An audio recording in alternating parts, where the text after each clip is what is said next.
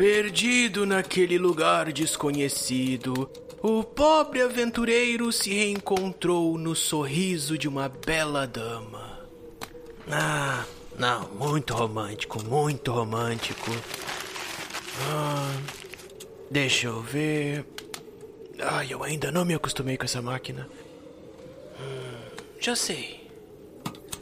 Ouvindo o chamado do lobo, o ousado aventureiro se despediu de sua amada e seguiu seu caminho. Ah, ficou bem melhor.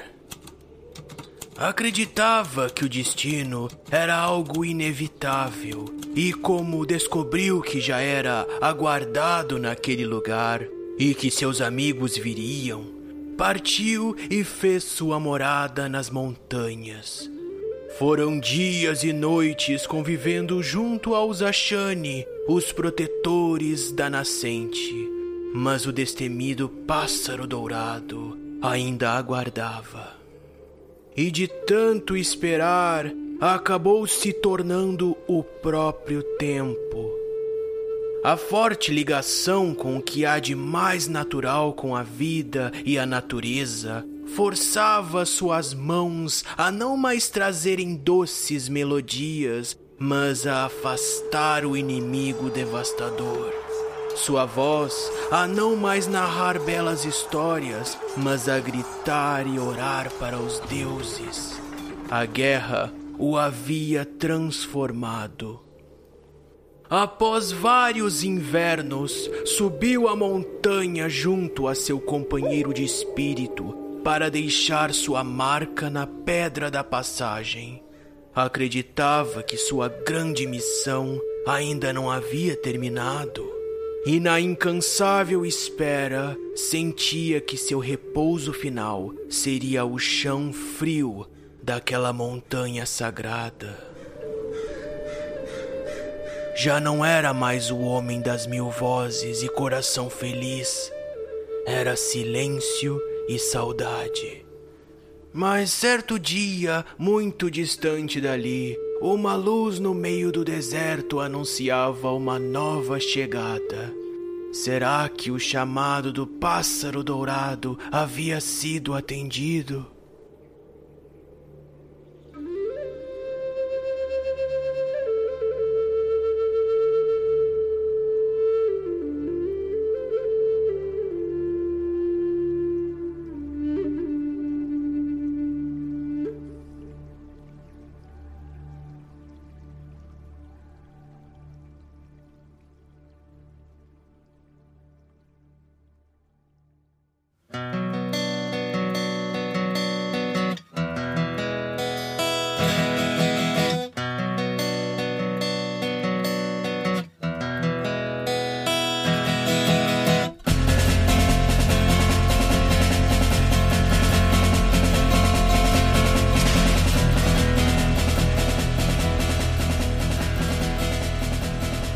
Aqui é o Troar e essa aqui é a parte 2 do episódio especial de RPG 7 inúteis e um sumiço. Se você aí que tá ouvindo ainda não escutou a parte 1, você pode parar agora nesse momento, dar um pause aí, vai lá na parte 1 e escuta. E se você já escutou, vale a pena escutar de novo para lembrar, se faz muito tempo que você ouviu. Episódio 67, especial de RPG parte 1, 7 inúteis e um sumiço, capítulo 1, Dança com Bobos.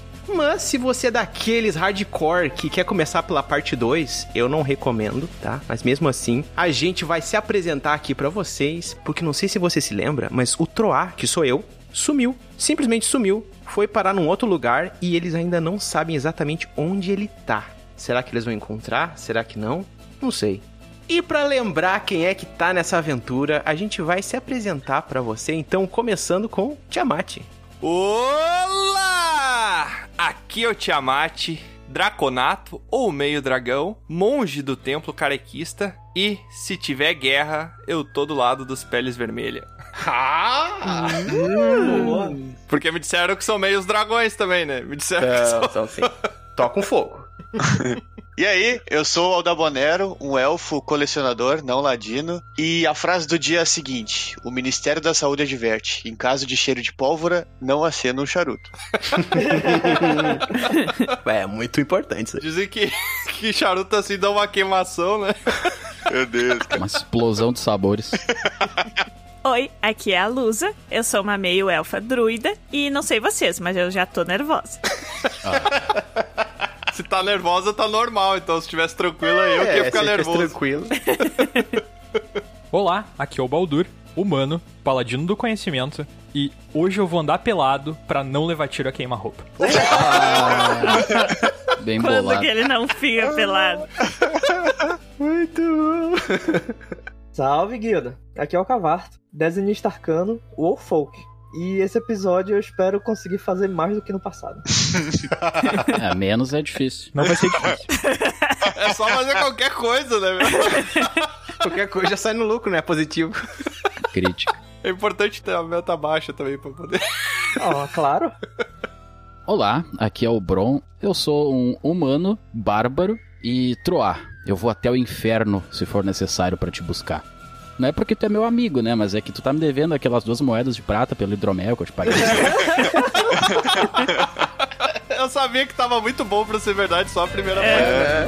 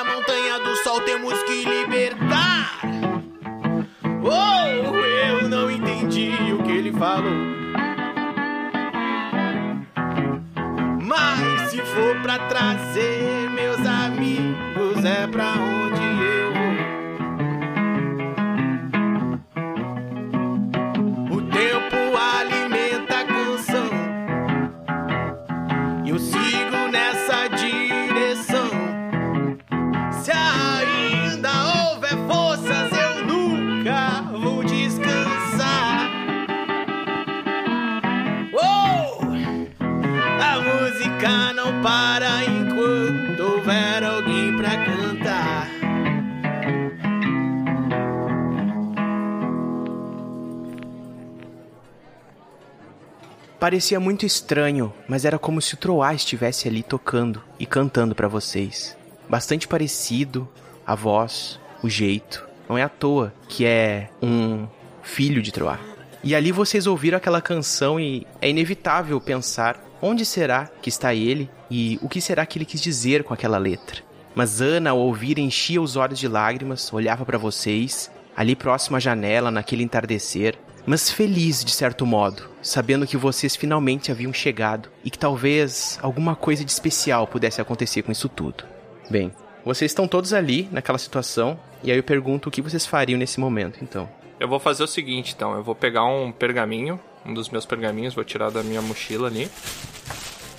E vou escrever toda a letra da música, porque eu achei que alguma mensagem que o Troá quer passar, só que ele é besta e não escreveu exatamente o que ele queria. Tá, Ativou ali a veia poética dele, escreveu tudo ao contrário pra criar mais dificuldade, porque já não tava difícil o suficiente a gente chegar a 37 Pro outro anos depois, cantar. né? Beleza. Então vou anotar. Pra que facilitar se dá pra complicar? Vou chegar pra dona Ana ali, vou perguntar pra ela: Ana, este rapaz que fez essa música que ele teve aí, o nosso amigo, né, que a gente acredita ser ele, você sabe pra onde que ele foi? Ele deixou alguma mensagem? Ele deixou uma menção de que ele iria a algum lugar específico? Bom, como eu havia falado, ele havia partido com o indígena. Dizem que ele foi visto em umas batalhas no norte junto ao povo Ashani. Muitos ouviram falar desse homem loiro, branco, de bigode, que estava ao lado do povo nativo.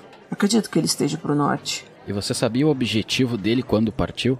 Bem, ele falava sobre ouro, sobre uma jornada e que queria muito en- encontrar vocês. Era sobre isso que ele sempre falava. Tem uma pergunta, dona Ana. O que, que é o indígena e o que, que é o povo Axane? Esta terra foi conquistada por algumas pessoas, mas já haviam pessoas que moravam nela, o povo nativo daqui. Há muito tempo, há sempre este conflito de interesse por disputar uma terra que não pertence a ninguém. Eu nunca fui disso, mas as coisas são assim. Simplesmente são assim. Eu vou aproveitar que ela tá com os olhos cheios de lágrima, então tá com dificuldade de enxergar. O pessoal do grupo ali tá focado nela, conversando. Tiraram a atenção. Eu vou.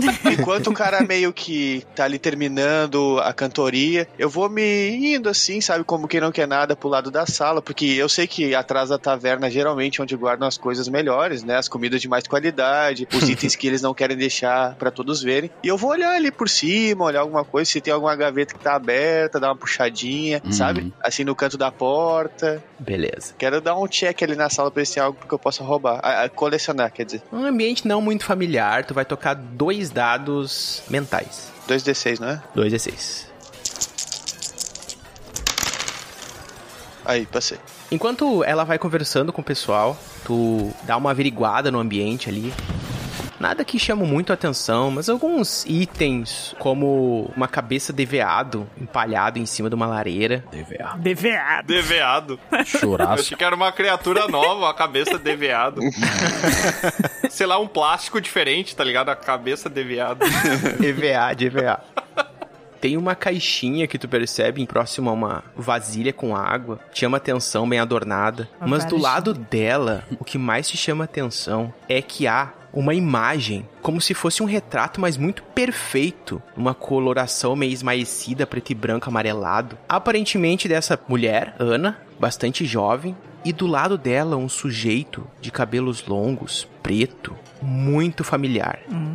Tu sente um arrepio por ver aquele rosto que tu tem certeza que tu conhece. E quem é? Já que eu conheço. Uma pessoa que tu conheceu há um bom tempo. Um pistoleiro chamado Elmer. Pistoleiro papai. Falou pistoleiro chamado, já deu uma. Entendeu? De vai vir o papaco, vai vir o papaco. Aí veio Elmer. Aí, é. Eu vou aproveitar que eu tive ali, né? E pra eu ainda disfarçar ainda mais o roubo da caixinha que já tá no meu bolso, eu vou pegar a caixinha e, e vou virar junto com o quadro e vou perguntar pra ela: quem é esse rapaz? E vou levantar o quadro assim e apontar pra ele assim no rosto. Esse é Elmer, meu irmão. Gente! Eu, na verdade, não tô prestando atenção nisso.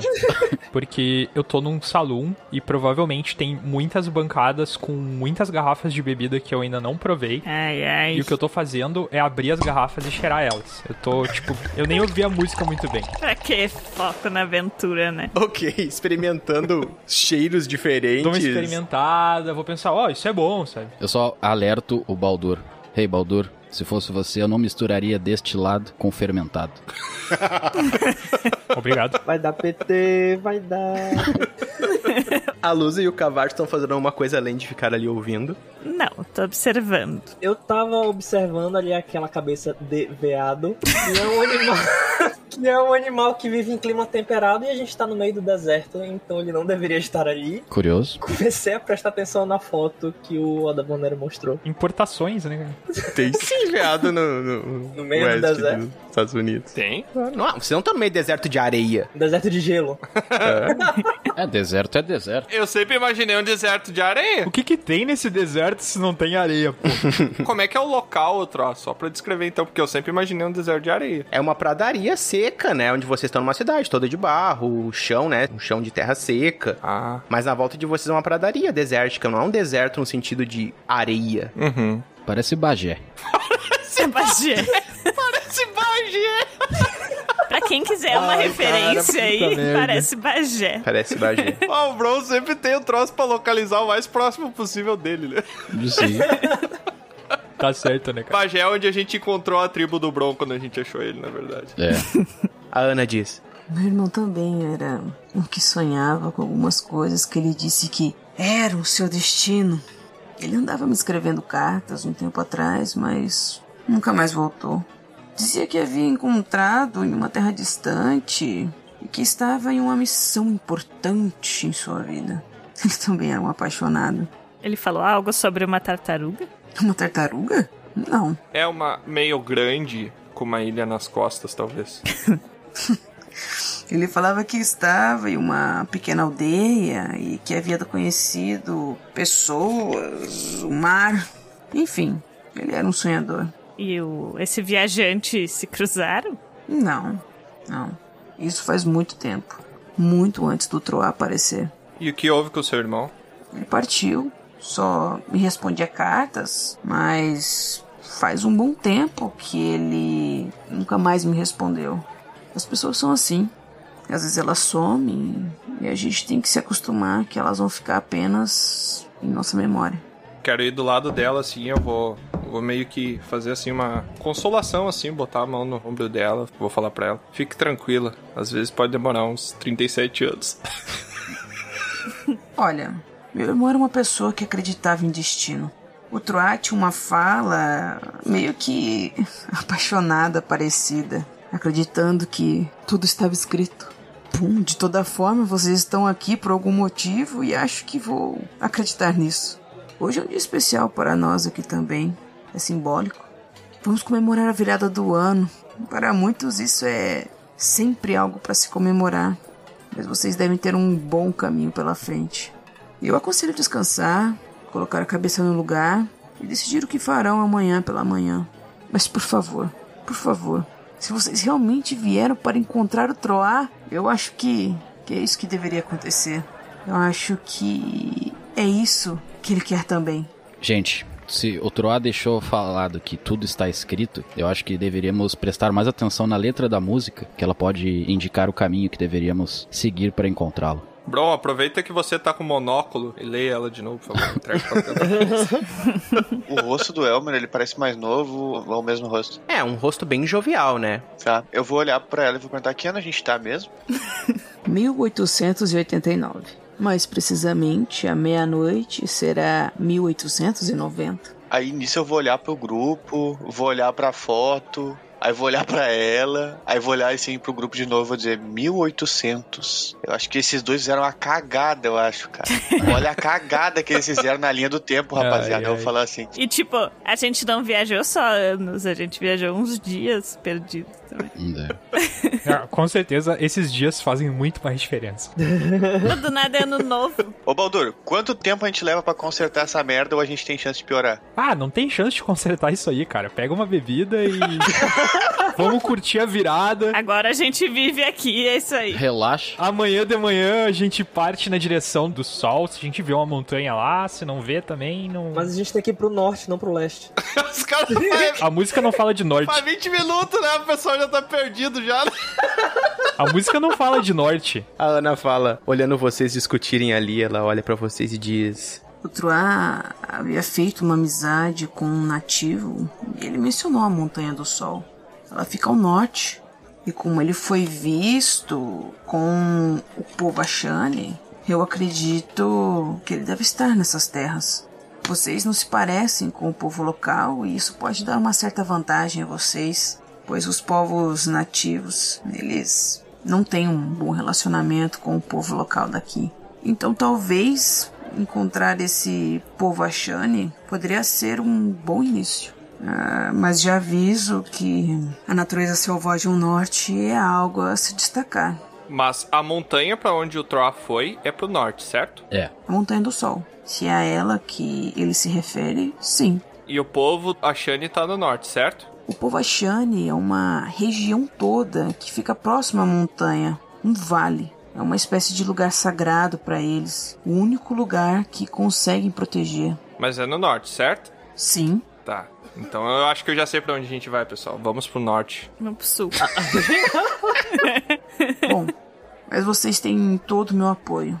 Vocês podem passar uma noite aqui. Se não quiserem sair à noite, teremos um pequeno festejo Vai ter festa. e vocês podem descansar, Ela olha pro Baldur. podem repousar para reparar os ferimentos. Olha pro Baldur todo cagado. o Baldur tá não. só de cirola, né? Se eu não me engano. É, umas faixas e uma cerola. Exatamente, cara. O Will fala: Ô mãe, olha só. Amanhã é o dia primeiro. Tem o trem que vai pra cidade no norte, não é? Ah, sim. Que conveniente. Daí facilitou. Trem? Preferimos ir a pé. Muito obrigado. O Bron tem medo de trem. Do nada. Não sei se vocês têm montarias, mas bom, terá um trem.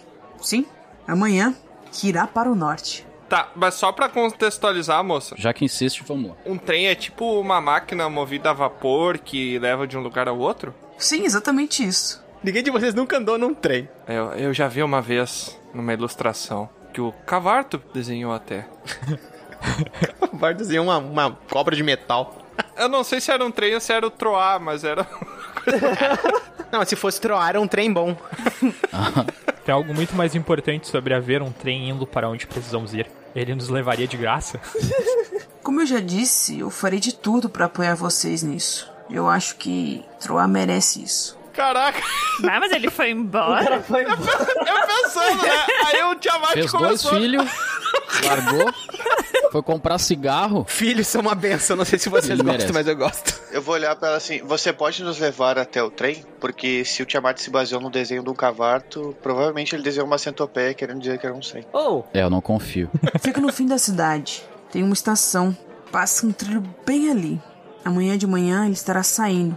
Provavelmente terão várias pessoas indo para esta cidade, pois tem alguns moradores que vieram de lá para festejar aqui. A casa vai estar cheia hoje? Ó, Bom, hoje é dia de virada de ano, então eu espero receber um bom dinheiro. Oh, maravilha! fechou? Vamos receber sim, uma boa Ai,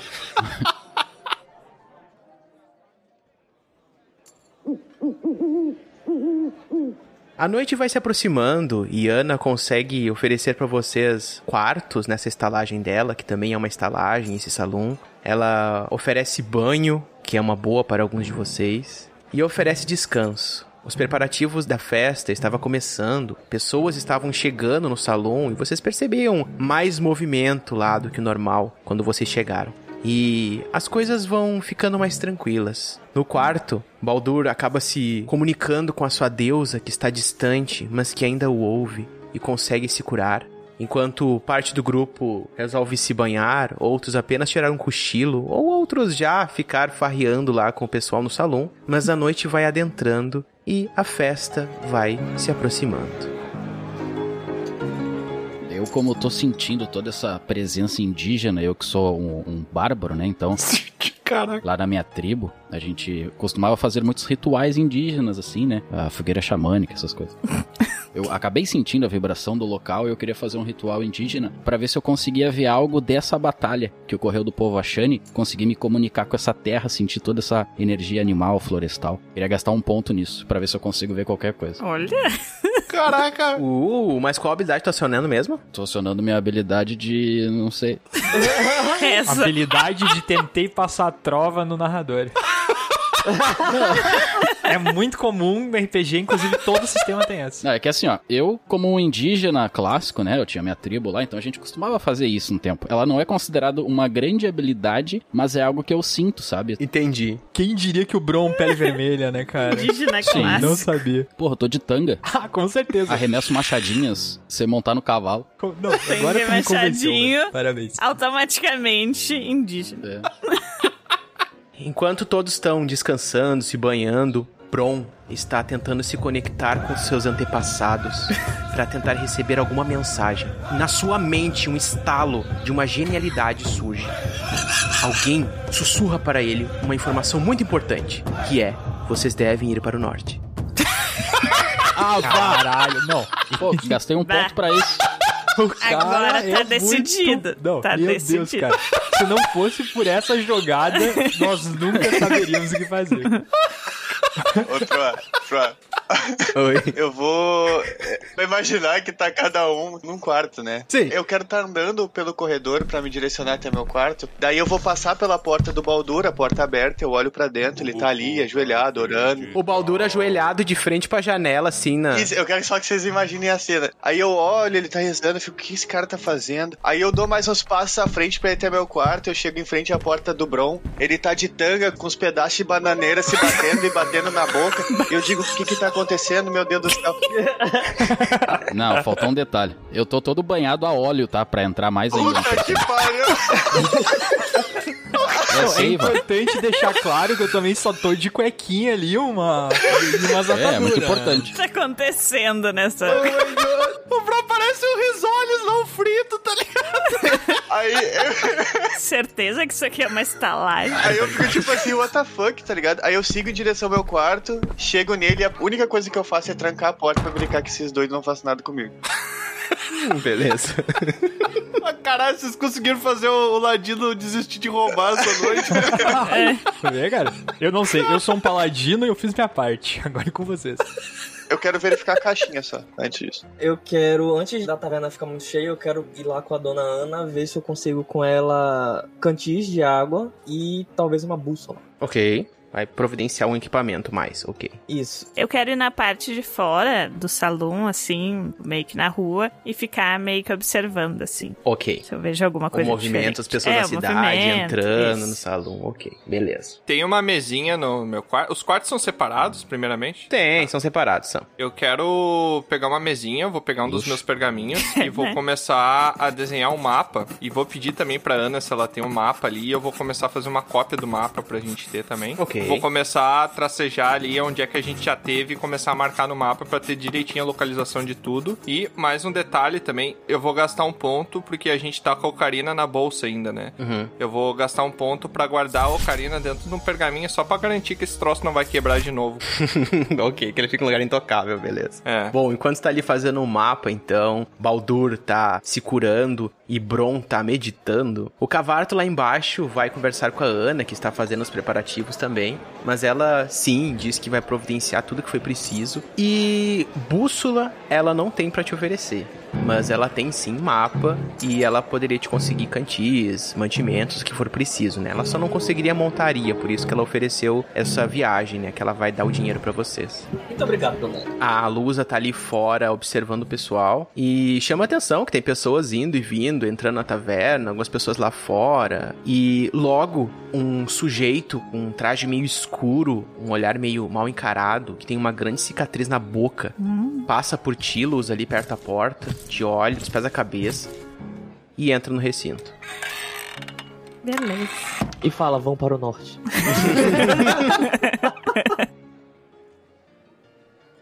Bom, o tempo passa e logo vocês estão lá comendo, bebendo e, e tentando distrair um pouco a cabeça disso que tem acontecido. Mas, bom, virada de ano não é muito diferente do que vocês já comemoraram na guilda. As pessoas simplesmente se reúnem até ter o momento em que o dia irá iniciar, o outro dia. Então, vocês estão no ano de 1889 e farão a transição para 1890. Algo bem simbólico para vocês ainda, muito mais porque vocês nunca tiveram nesse ano.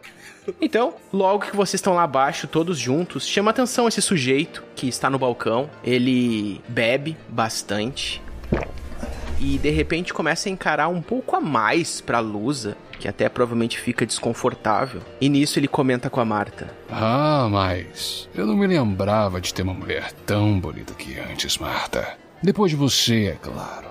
Mas que beleza. Gente nova chegando na cidade.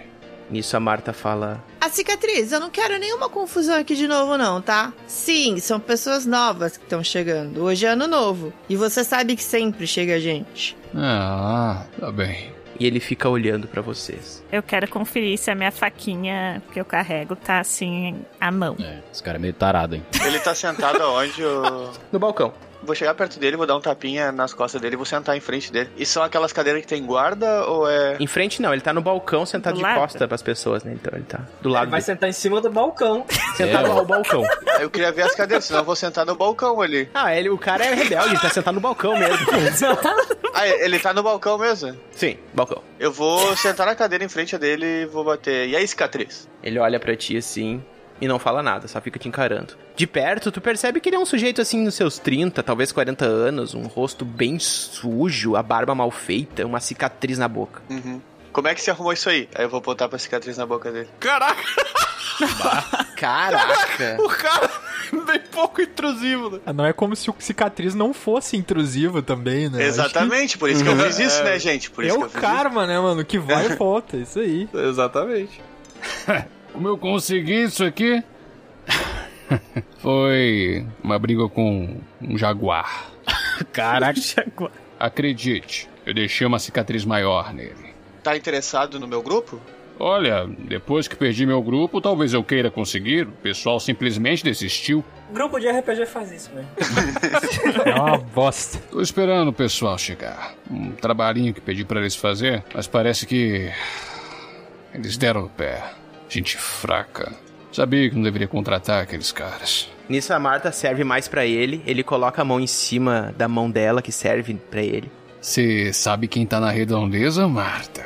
Ela diz: Quem? O Jack. É, o Jack tá aqui, sabia?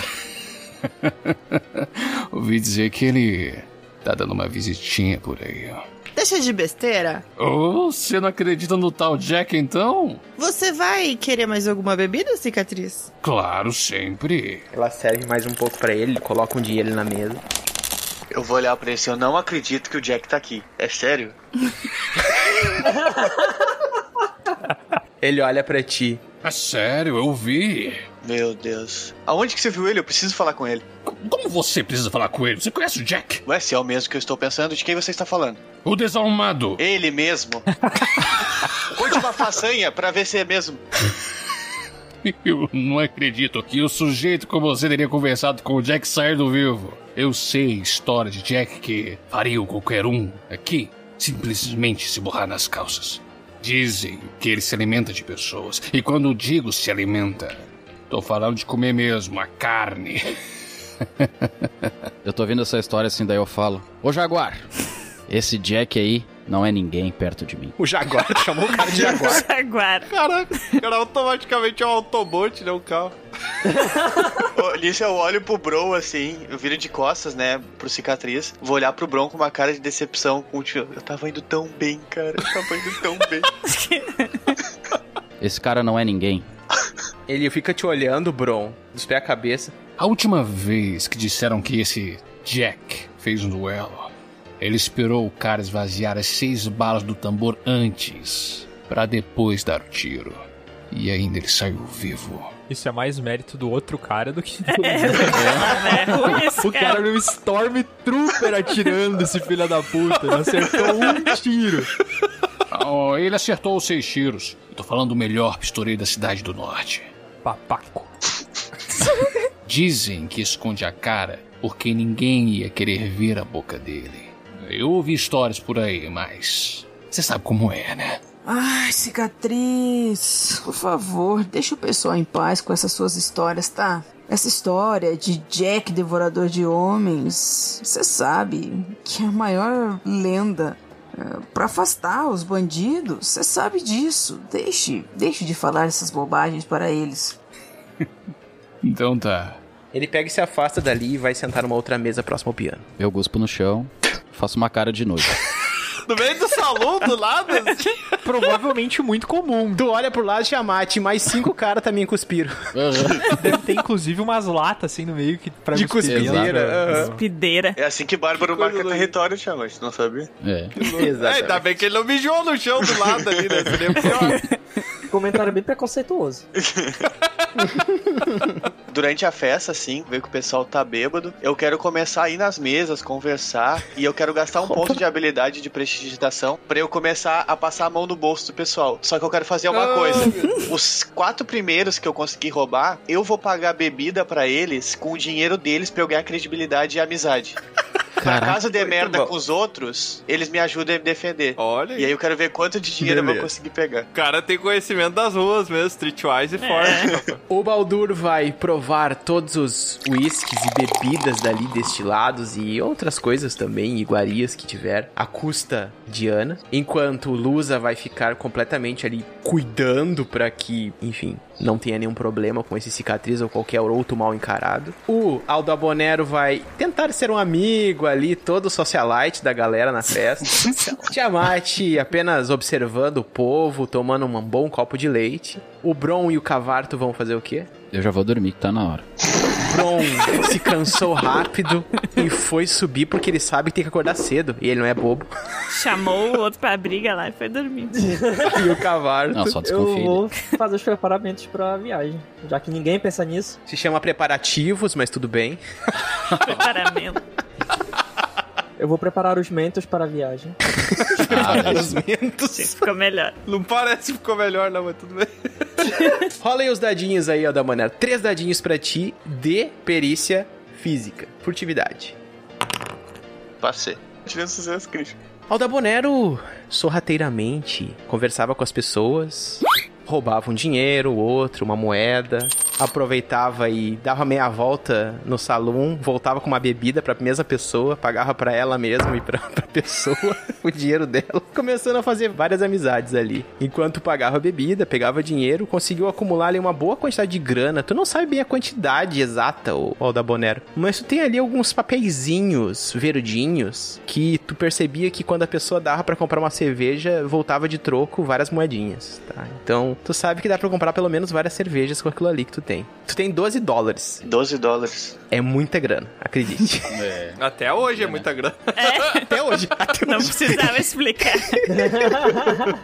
Hoje até mais. Ô, Tro, eu queria fazer um check de intelecto. Já que como tu vai dar time skip, eu queria só ver se eu consigo alguma informação sobre esse povo do norte pra onde a gente tá indo. Enquanto conversar com as pessoas pra ver o que tu Isso, conseguir descobrir, isso, né? exatamente. Eu vou considerar o teu sucesso também de como se fosse uma forma de ser mais atrativo pra elas, né? Deixar elas mais vulneráveis, então, na conversa, e tu vai conseguir algumas informações com isso sim. Perfeito. O que tu conseguiu descobrir ali é que algumas pessoas também sabiam sobre esse tal sujeito que o cicatriz falou e que alguns escutaram burburinhos de que eles estariam vagando nessa cidade do norte. É uma cidade chamada Sol que Torra.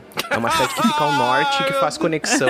É vizinha da Salkyard. Criatividade. A pessoa que deu o nome, ela recém tinha viajado pra Sockyard e mudou. E é irônico porque tu sabe que quanto mais pro norte, mais frio é. Tu sabe inclusive que pra onde vocês estão indo, ô Aldabonero, tu descobriu que essa montanha do sol é uma montanha que neva. É um lugar que nessa época está completamente imerso em neve. Uma cidade já que é o sopé dessa montanha, uma região nevada, e tem um bosque além dessa cidade, muito ao norte, que fica próximo a essa montanha, que é da onde vem a nascente do rio que brota do topo da montanha e desce cruzando nessa cidade, né? Então, essa região arborizada, uma região na neve que fica ao norte, é a região do povo Ashani. É um dos poucos povos ali remanescentes das guerras que ainda conseguiu manter o lugar sagrado. Então, é um lugar impenetrável pelos homens brancos que ele fala. Bom, mas faz sentido, porque quando o sol reflete na neve, queima também. Queima também, né? Sol que torra. Eu quero só, antes, quando a gente estiver indo descansar, eu quero só ir conversar com o Baldur. Beleza.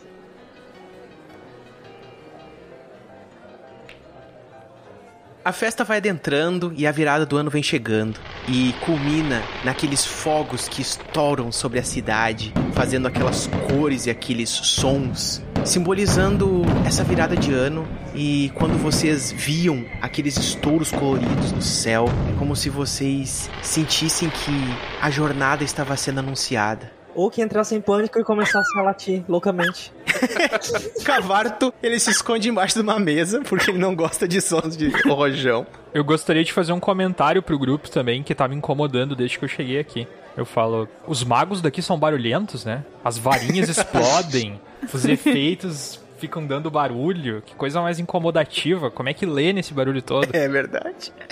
Eu vou chegar do lado do Baldur. Você viu como é que os fogos coruscam por aqui? Ó, Eu aprendi aprendeu, essa hein? palavra quando a gente tava voando. No... É, tu ouviu, mas tu pediu o significado pro Baldur e ele não te falou, hein? Não, mas é, parece que corusca na minha cabeça o negócio. Corusca, é verdade. Não sei o que que significa ainda. E ao som dos fogos coruscantes explosivos no ar e uma farta alimentação na noite bebedeira, vocês tentam, né, se controlar, é claro, afinal ninguém quer acordar de ressaca no outro dia, menos o Baldur, né, que confia na deusa. vocês finalmente chegam nos quartos de vocês pra descansar, mas antes, Baldur recebe uma visitinha do Aldabonero, que vai conversar com ele antes de ir pro quarto. Hum, Aldabonero, você por E aqui. aí, Valdur, como é que tá? Aí eu vou encostar a porta e vou pegar uma nota de dólar, vou esticar ela, pegando na ponta dos dedos e vou balançar pra cima e pra baixo. Olha o que eu consegui! Eu vou pegar ali pra tentar examinar aquele papel, né? É uns papéis, cara. Tu viu o pessoal pagando por bebida lá e tu sabe que aquilo ali compraria muitos whiskies. Parece que neste lugar eles não usam metais como dinheiro. É curioso, não é? Muito curioso. Eu fiquei intrigado.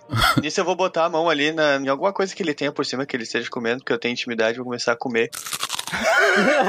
Caraca, cara roubando Ele tá- a comida. Não, Até a conversando, comida ele sabe? rouba, tipo, né? chega na casa de amigo ali e tal, essa coisa O assim. cara tá comendo uma batatinha ali, chega É, e já o, vai o botando Baldur dele. subiu pro quarto dele e levou umas, sei lá, uns torresmo. Pode ser, Uns pode ser, torresmão e uma garrafa que eu peguei, com certeza.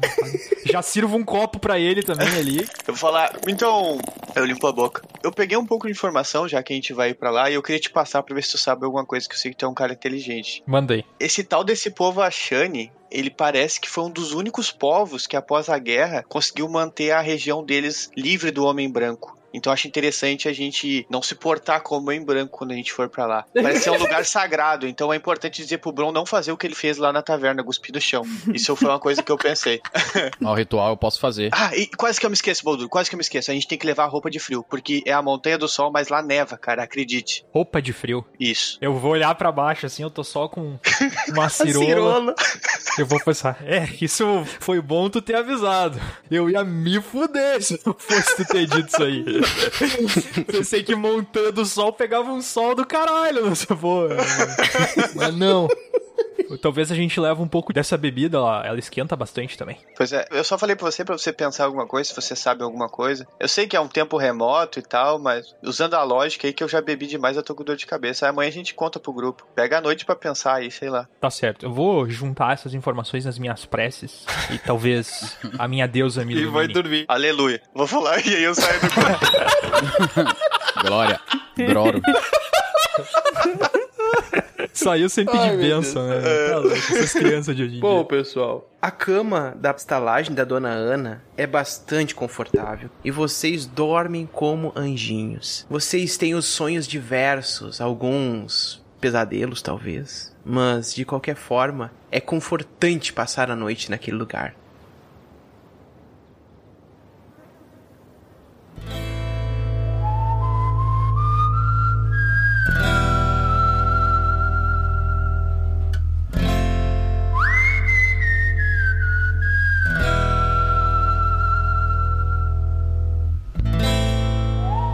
Outro dia vocês amanhecem, já estão nos bons preparativos. Cavarto tinha adiantado boa parte do preparativo pessoal, conseguiu bastante equipamento, bastante mantimento. E inclusive Dona Ana tinha conseguido para eles já alguns casacos que talvez vocês pudessem usar ou qualquer coisa que pudesse cobrir vocês no frio do norte. Também conseguiu um pouco de dinheiro pro Cavarto oferecer pro grupo ali, que ajudaria vocês a pelo menos pagar a passagem do trem pro norte e conseguir comprar alguma coisa, se preciso, no caminho. E finalmente, Will e Marta se despedem de vocês, bastante empolgados com essa história dos viajantes que surgiram, mas longe de saber que vocês estavam, na verdade, procurando aquele que era o pai deles.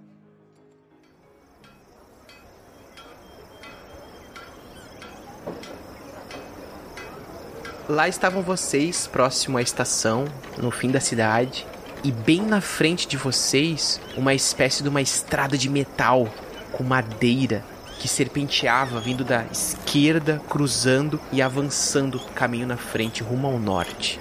Chama muita atenção aquilo que some no horizonte, naquela pradaria, naquela manhã ensolarada.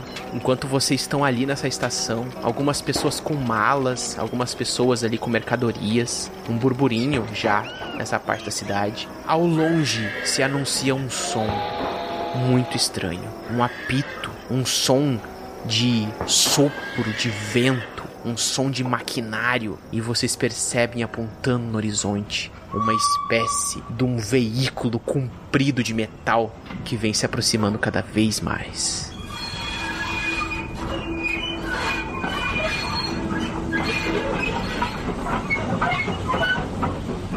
Mais barulho.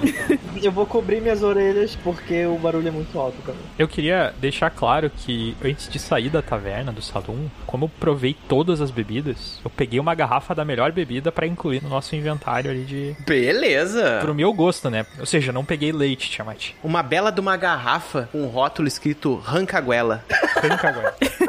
Então eu peguei uma garrafa de rancaguela e alguma canequinha que tivesse ali pra, Vamos jogar nos inimigos isso aí, meu. pra levar junto pra poder tomar ali. Eu vou pedir pra dona Ana alguns mantimentos de carne seca, alguma coisa que dê pra conservar por vários dias, né? E vou pedir também uns cantis de água. O Cavarte já tinha providenciado tudo isso. já. É, isso tava no inventário básico. Não, mas eu vou pedir só pra gente ter um backup, né? Não, claro. Não, perfeito. É, é bom sempre se garantir, né? E eu vou pedir umas folhas de papel pra fazer meu pergaminho, que as minhas já estão acabando de fazer meus pergaminhos. Marta havia conversado contigo e compartilhado contigo, Lusa, dessa sensação estranha de ser observada por mal encarados durante a festa. Mas ela disse que o cicatriz ele é só um idiota mesmo. Mas fazendo uma certa amizade contigo, ela te deu um pingente de boa sorte. Tá. Que tem um símbolozinho de, um- de uma folhinha dourada. E ela te deu. E um 3 oitão. Fugir de boa sorte. Ela disse: Espero que você seja a mente boa pra orientar esse bando de atrapalhados. Ah, mas, mas aí errou feio, né? Pegou uma das piores, eu acho. É, ela não conhece muito a Lusa, né? Ah, beleza. Você baseou só na sororidade. Sororidade, isso aí, galera. Sororidade. Sororidade. Obrigada, Marta. Esses tipos de homens estão espalhados por aí, mas a gente, a gente sabe lidar.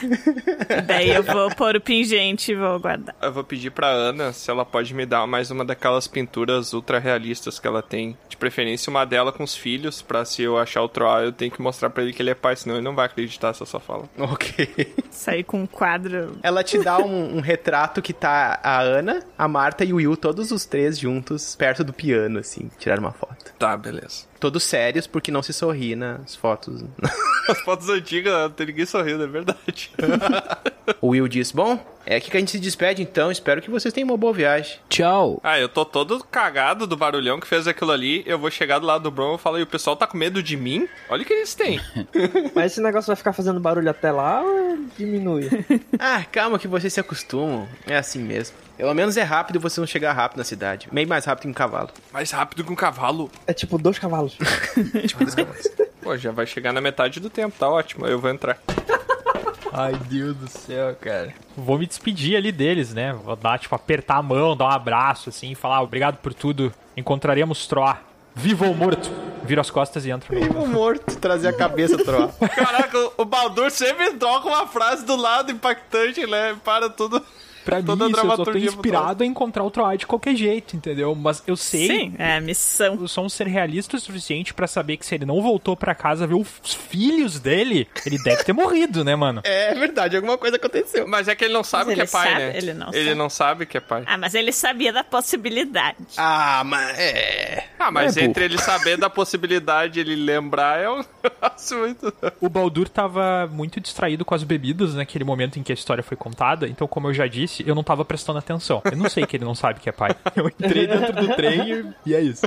E lá estavam vocês dentro do mesmo vagão, sentados a umas poltronas até confortáveis até. Dentro do lugar é bem estranho, parece um cômodo de uma casa, mas logo aquilo começa a se locomover.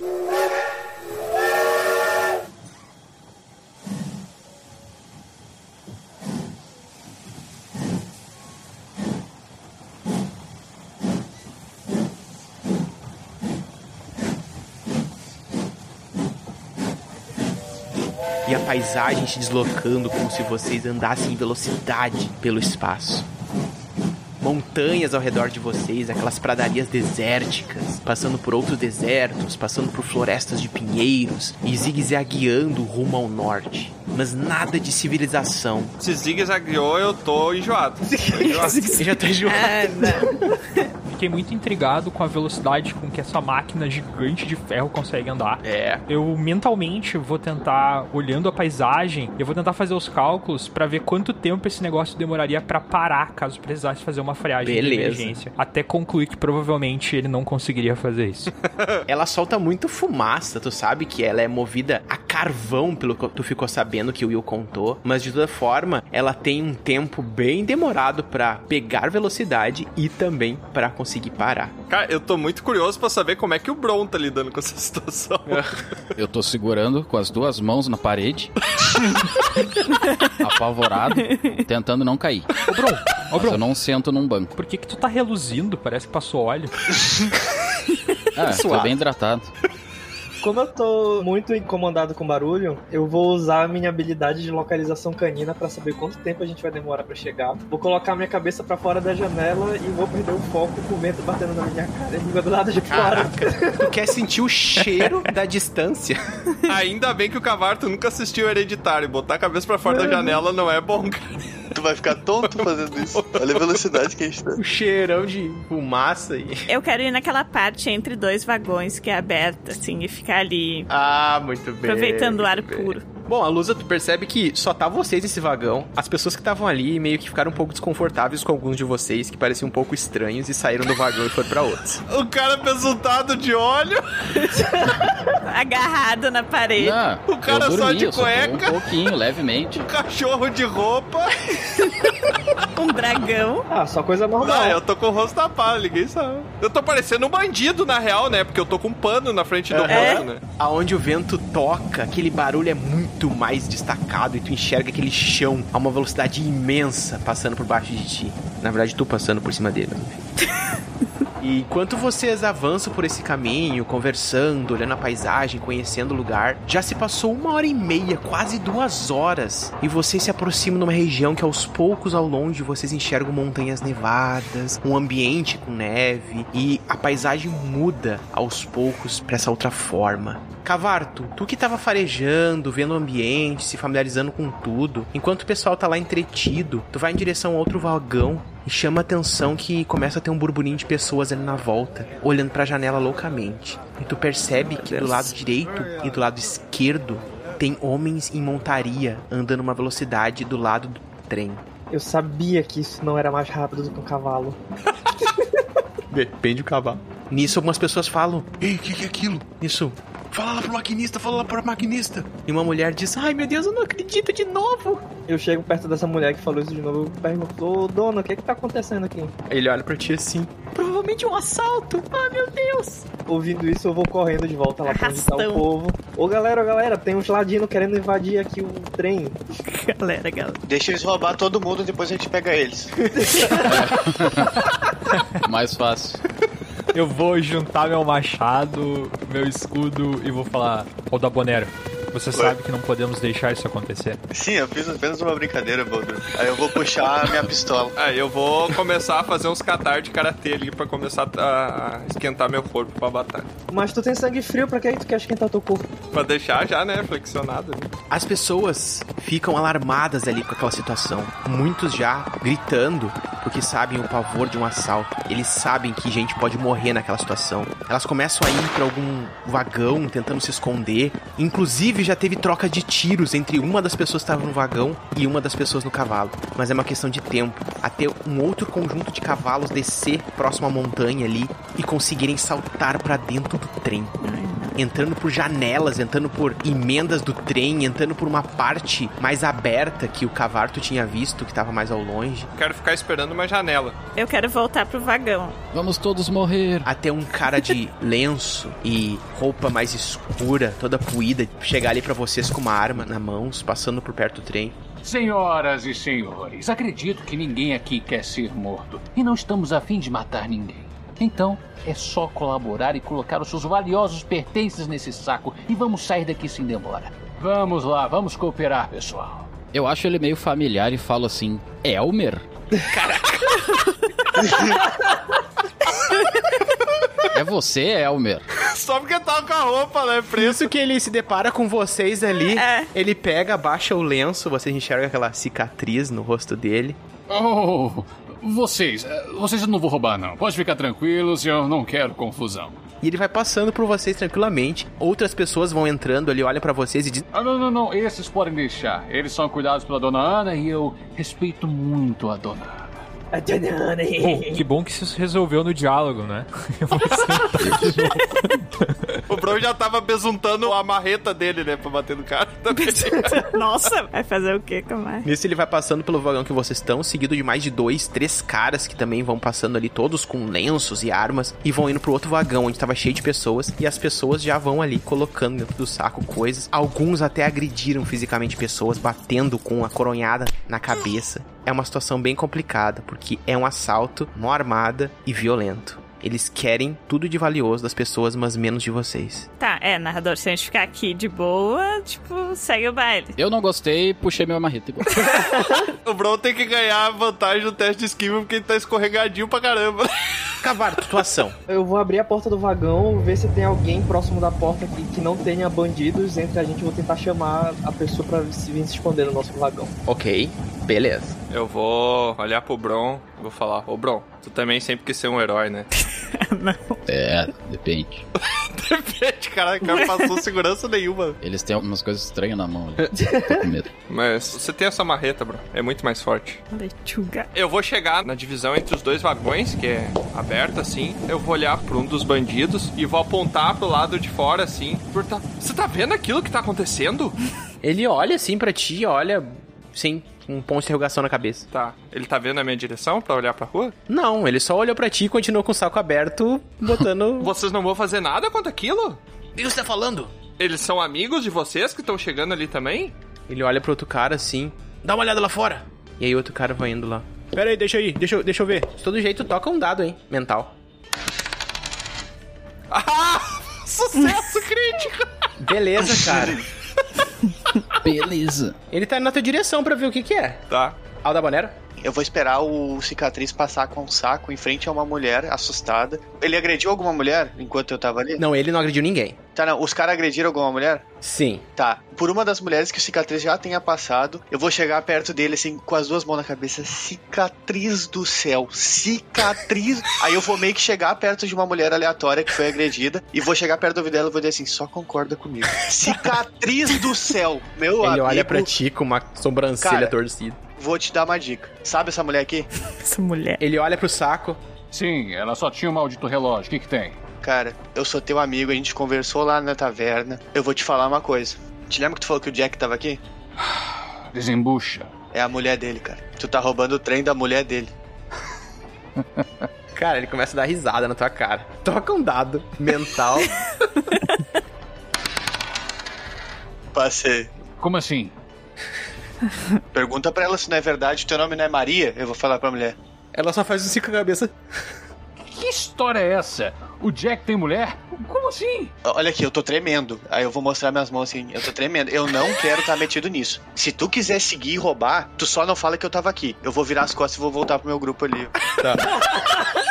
Os outros capangas dele estão cagando pra isso, mas ele tá achando muito estranho isso. Baldur, o que tu tá fazendo enquanto isso? Ah, eu tinha sentado, né? Eu sou um paladino do conhecimento e eu sei que não vale a pena eu gastar o meu vigor, sendo que ninguém aqui vai nem morrer, só vão perder pertences físicos. Eu tô em busca do Troar, eu vou seguir sentado, O pegar o já meu disse, né, almanac. que ninguém vai morrer.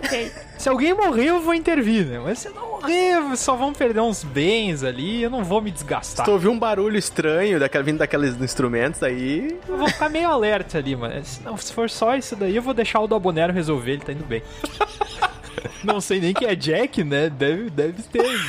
Eu fui enganado por esse teste Deve dele. ser um amigo da da Bolero. É, Esse teste aí que o Dabonero fez, ele me convenceu que não vale a pena roubar o trem do Jack. Eu não me vou matar ninguém dentro do trem da, que a mulher do Jack tá. Ok. Enquanto está ali, passa um cara por ti indo pra frente. E nisso o outro diz: Vê lá se eles vão conseguir parar o maquinista. Vai! Isso, tá, tá, beleza. Ele passa por ti. Gente, eu vou falar ali com o Bron e o Baldur que estão ali. Então, a gente vai deixar isso acontecer, a gente vai ficar aqui na nossa. O que, que vocês acham? Ó, Olha, eu tô na dúvida se eu ataco ou não. eu tenho uma perspectiva que eu posso oferecer pra vocês que particularmente é o que vai guiar a minha ação, tá?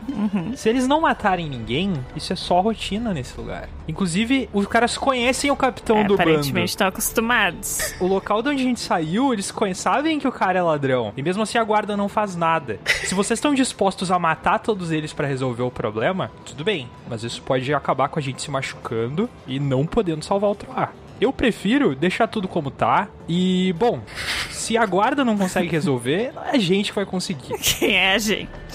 Bom, tá, então eu vou me posicionar aqui perto da entrada de trás aqui do nosso vagão pra ficar de olho no que o Aldabonero e o Tiamat estão fazendo. Ok. E tu, Bron? É, depois das belas palavras do Baldur, eu resolvo não atacar. Vou tirar. Guardo minha marreta e não ataco. É isso aí. E não faço nada. Ok. Bom, os vagões já vão sendo esvaziados pelos capangas e eles vão avançando pra frente, pra trás, fazendo a limpa, com algumas agressões, mas nem sempre é necessário. Enquanto Aldabonero fica conversando com o líder deles, supostamente o líder deles, esse cicatriz. E o Tiamat que convida um dos capangas a chegar perto para ver alguma coisa que estava ali na entrada do vagão. Ele se aproxima ali, Tiamat. Olha ali pra porta, pra um lado pro outro. Quando ele se aproximar, eu quero usar um dos golpes dos monges, né? Quando eu ver que ele tá se aproximando ali, eu vou pegar pela cauda, tá? Que ele não sabe que eu tenho, porque eu tô com um sobretudo ali. Vou enrolar a perna dele e vou jogar pro lado de fora do trem. Beleza, beleza, beleza. Disputa de físico, então. Tu pode tocar aí três dados físicos contra dois dados, já que vai ser uma coisa meio sem esperar. Ele não conta com isso. Então, três dados contra dois dados.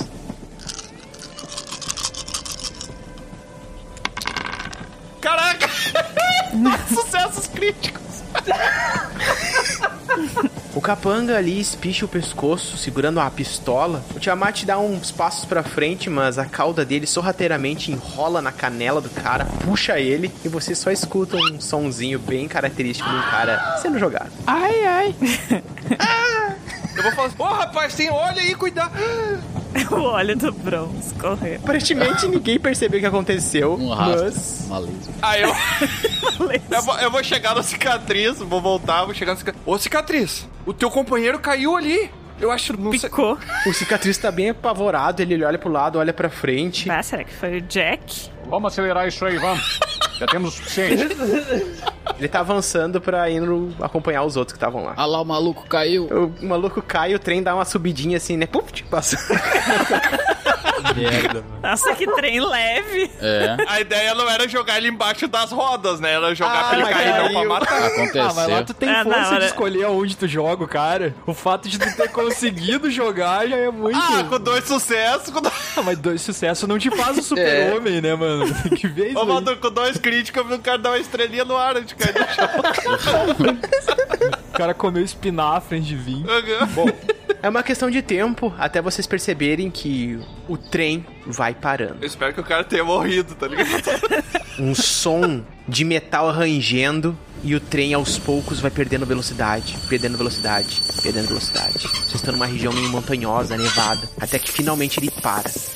Cavalos se aproximam dali, os capangas sobem em cavalos, algumas outras capangas que estavam lá fora encontram eles e vocês percebem o sujeito fugindo. As pessoas ali apavoradas, reclamando, gritando, perguntando por que, que não tem nenhum guarda ali pra ajudar, por que, que ninguém ajudaria eles e os capangas fogem.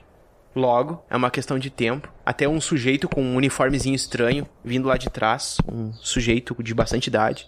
Calma, pessoal. Tem alguém ferido? Tá todo mundo bem? Tem um rapaz que caiu aqui ainda agora. Quase todo Tem um lá pra trás que caiu, mas Ele só pensa parar o trem, mas tá tudo certo. A gente vai voltar com a viagem, tá? tá tudo certo. Ele morreu, mas tá tudo certo. Morreu, mas passa bem. Vou pegar umas bandagens que eu tenho alguma mochila e eu vou ir andando pelos vagões e vendo se tem alguém ferido, assim, sangrando e vou Ok. começar a Ai, prestar olha ele. os primeiros socorros que os monges me ensinaram. No máximo, hematomas e arranhões, mas ninguém ferido muito. Só traumatizado. Eu fico sempre pensando na minha cabeça, bah, eu fiz o que eu pude, mas eu poderia ter feito mais, tá ligado? Oh. O trem volta a andar e mais um tempo passa.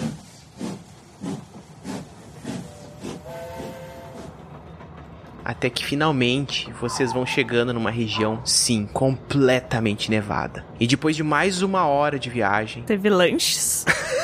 teve comissário de, como é que é? Comissário de bordo. A laricada tá pensando no lanche. É. O trem finalmente para numa cidadezinha, onde vocês enxergam uma placa na estação escrita Cidade de Sol que Torra.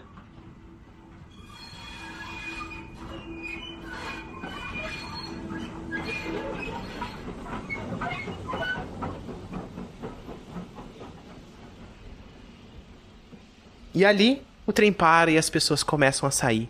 Familiares encontrando pessoas, se cumprimentando e eles já falando que passaram por mais um assalto e a polícia não fez nada. E ali finalmente vocês chegam, todos com as suas equipamentos. As pessoas olham pra vocês com um olhar meio estranho. É bastante frio ali, então vocês já sentiram a necessidade de botar qualquer pano, casaco. E ali estão vocês, na beirada desse lugar cercado de montanhas com pinheiros nevados. Mas nitidamente mais ao norte, vocês enxergam uma montanha gigantesca, aonde vocês não enxergam o cume dela. Apenas uma névoa que cobre.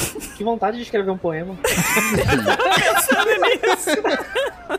Nem isso que me veio na Automaticamente falou a cabeça. palavra cume e já foi. É. Bom, acho que é pra lá que a gente vai, né? Só o cu me interessa pra gente.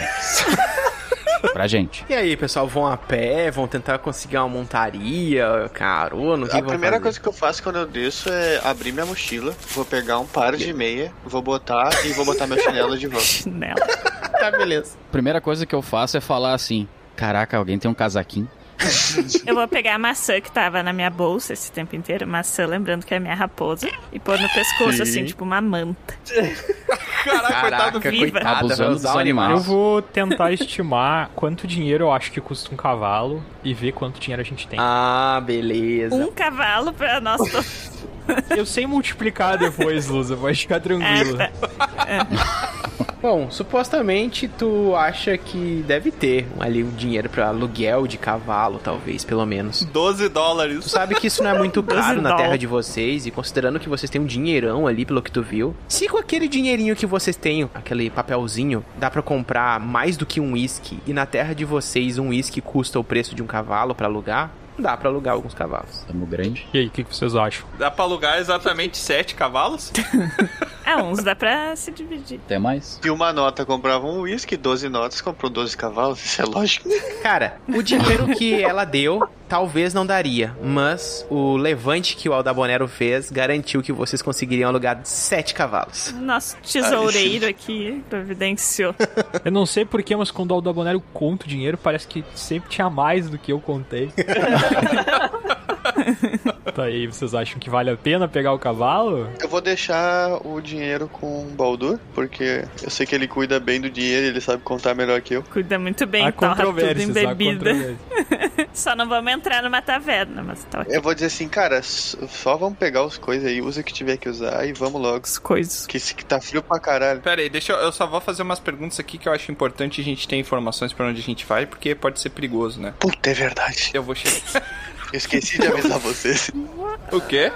Ô, Bron, não gospe quando a gente chegar lá no chão. Parece que é um lugar sagrado, Tiamat. Tenta não mijar nas árvores também. Não, tudo bem, eu consigo reconhecer um lugar sagrado. Ele é indígena, esqueceu. É, Bron, desde que tu chegou nesse lugar, tu sentiu uma conexão com essa montanha. Ela te chama de um certo modo. Sim. Tu sente uma coisa, uma paz. E que eu, como tenho a habilidade de domar qualquer cavalo, eu me comunico muito bem com os animais, então eu consigo sentir essa. Tu tem essa capacidade? Tem? Ele fala com os semelhantes dele. Eu domo qualquer animal. Se tu duvida, eu já domo essa tua raposa aí e já faço ela correr. Beleza. Tá bom. O Bro, eu não sei o que aconteceu com ele, mas desenvolveu umas habilidades novas, né? Ele fala cara. com tanta confiança que Não, todo mundo é, acreditou. O que, que uma besuntada não faz, né? Ai, meu Deus do céu. Enquanto Baldur e Aldabonero vão tentar conseguir uma montaria, Bron, Cavarto e Lusa, vocês vão pra onde? Eu vou fazer um alongamento.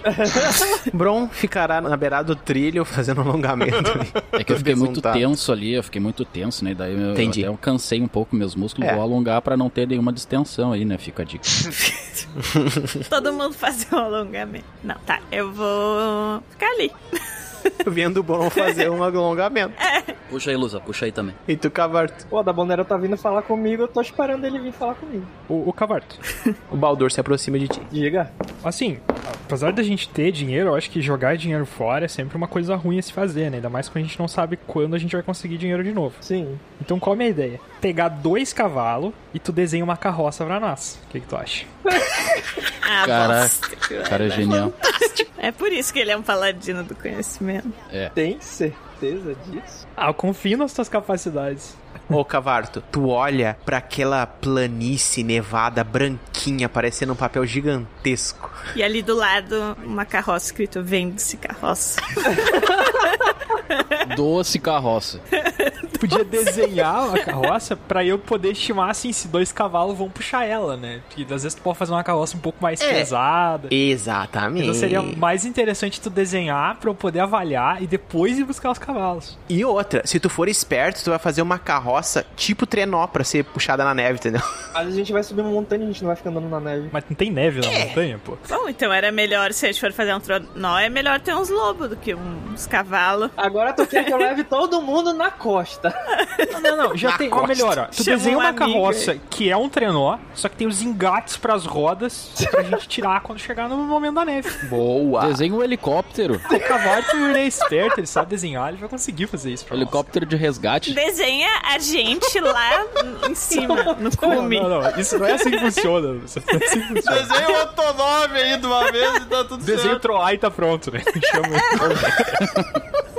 Faz ele mais bonito. E acabou a história. Vou tentar desenhar a bendita da carroça com engate pra roda. Ok. E, o- e o negócio do trenó, né? Isso é muito importante. Trenó com engate pra roda. Carroça barra trenó. Vai ficar maravilhoso, cara. Ai, ai. Ok.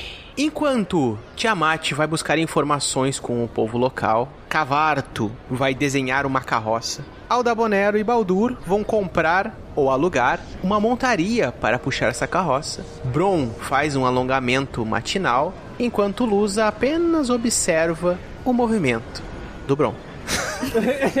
Ok. Beleza, vamos pros testes então. Tiamat, tu percebe o maquinista ali ajeitando para seguir viagem e tu chega para falar com ele. Se ele não estiver prestando atenção em mim, eu vou pegar ele pela roupa que nem uma criança e dar um puxãozinho, tá ligado? Fala, moço, moço, moço. Oi, oi, sim. Aí eu vou apontar pra montanha. Moço, como é que eu faço pra chegar lá?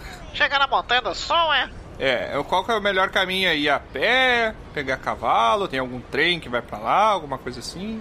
Ah, teve gente que já tentou escalar. O problema é que ele tem ah, os povos dali que ficam protegendo o lago. E bom, eles não querem saber de, de homem branco lá. Ele olha pra ti assim, fica tentando ver a cor da tua pele. Dá pra ver pelos meus olhos, que ela é meio vermelha, né?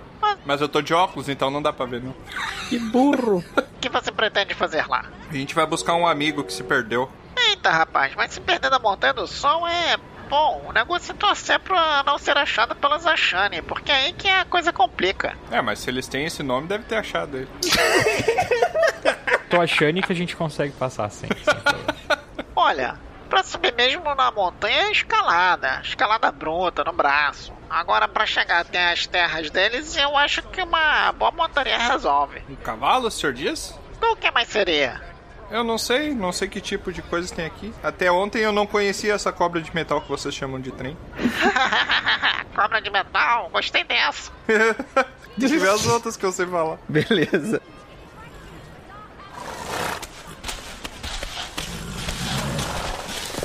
Aldabonero e Baldur chegam num estábulo, onde também tem aluguéis de cavalo e ali tem um sujeito fazendo uma vistoria e recebe vocês. Opa, tudo bom? Tudo bem, moço? Bom. Queria saber quanto custa pra alugar um cavalo aqui. O cavalo eu consigo alugar por 2 dólares. Quanto é que a gente tem mesmo? Dois dólares? Os meus cavalos são bons, moço, são bons. Não, mas eu preciso ver esse cavalo. Eu falei, não, mas dois cavalos por dois dólares eu acho que é bom, Dabona. Dois cavalos por 2 dólares. Ele fica pensando. Ah, pode ser. É o da Bonero pensando se dá pra roubar um cavalo sem perceber. Já vai 13, né, por dois. né? Posso dar uma olhada nesse cavalo aí? Claro, claro. Hum, certo. Ele vai levar a gente até os cavalos? Vocês estão num, num grande estábulo ali, ele vai mostrando os cocheirinhos onde tem os cavalos.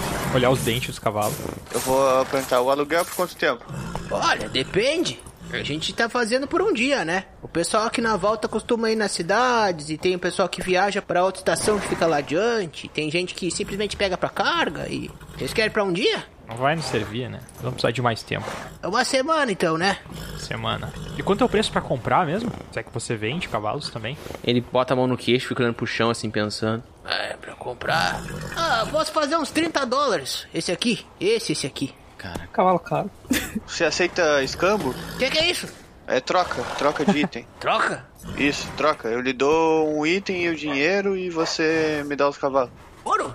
Eu vou bater nos meus bolsos assim pra ver se eu tenho alguma coisa de ouro lá do outro lugar do meu mundo. Eu tenho uma moedinha de ouro e mais um pingente que tu roubou no aniversário do Troar. Cara, eu tenho essa moedinha e esse pingente. Ele pega, bota no dente, bota os dois. Tudo na boca. Tá. Ah, isso aqui dá um cavalo. E essa pistola? Eu vou pegar uma das três pistolas que eu tenho. Dá um cavalo e meio. Caraca, tu consegue cortar um cavalo? Posso te conseguir esse pônei. E ele aponta pra um pônei. O que que a gente ia querer essa porra? Tá, e a pistola dá um cavalo e meio, certo? E a pistola e a moeda e... Não, a pistola somou meio cavalo na, na soma aí. Ah, somou meio cavalo. Entendi. Ah, mas não dá pra fazer um desconto aí pra cliente bom? Quem de vocês quer tentar aí uma persuasão? Eu posso tentar, se eu... Dois dados mental. Mental social. Ele não vai querer muito. Cara, é isso que ele tá querendo fazer pra vocês. E aí daqui a pouco chegou um outro cara ali, ele começou a atender, e o cara foi rápido, pegou, já tinha combinado com ele um cavalo, já deu o dinheiro pra ele, já saiu com o cavalo. Mas aí o senhor não tá considerando que essa pistola tá com a munição já, né? Ó, aqui, ó. Eu não costumo fazer esse negócio que ele falou aí, o escambau, não sei o que que é. Eu não faço isso, não, tá?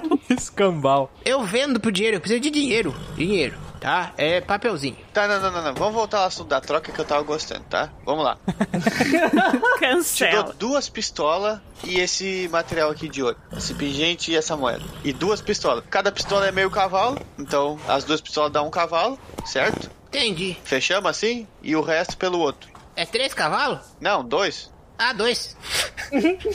Entendi. Tá bom então, dois cavalos, tá ok. Tá ligado que se tu tivesse confirmado, ele ia te dar um cavalo Por que, que extra, tu né? não pegou três, cara? Porque eu achei que ele tinha. É verdade, né? É verdade, eu fui bom. tá bom. então. Pode pegar, pode escolher os dois aí. Certo. Vamos pegar os dois melhor cavalos que ele tiver, tá ligado? É, Então quer que ele sugere? Bom, tu sabe, né? O da Bonner, tu sabe quais são os dois melhores. Fortes pra montaria, sabe? sim, sim. Pra puxar a carroça. Beleza. Consegui dois cavalos, então. Ô, Aldobanero, Oi. pelo que eu entendi, dava pra gente ter pego três, hein? Eu acho que aquele velho nos enrabou. É o que nós vamos fazer, é o que nós vamos fazer, calma, calma. Ah, vamos, tu vai lá buscar outro? Eu vou. Não, nós vamos escolher três. Deixa eu só fazer uma pergunta. O da Bonero deu o pingente que se encaixa em alguma coisa maior pro velho, é isso? Não, é uma coisa que ele roubou lá no aniversário do Troar. Ah, tá. Que no caso é isso. Ô, caramba. Beleza. Que no caso é isso. Trocou carinho.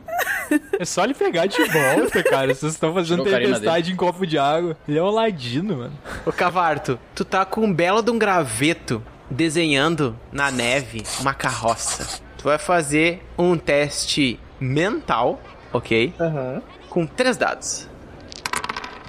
Dois sucessos. Beleza. Tu nunca tinha desenhado na neve assim, mas tu consegue fazer o que supostamente seria essa carroça. E num instante, brotando ali daquela neve, aquela coisa vai emergindo, emergindo, se formando em pedaços de madeira, metal, e na tua frente surge uma bela de uma carroça coberta. Ó, Caralho. acordei Olha com o pé direito hoje. As rodas um pouquinho frágeis, mas talvez dure um, algum bom tempo de percurso. Uns 25 minutos. Desenhar círculo é difícil, gente.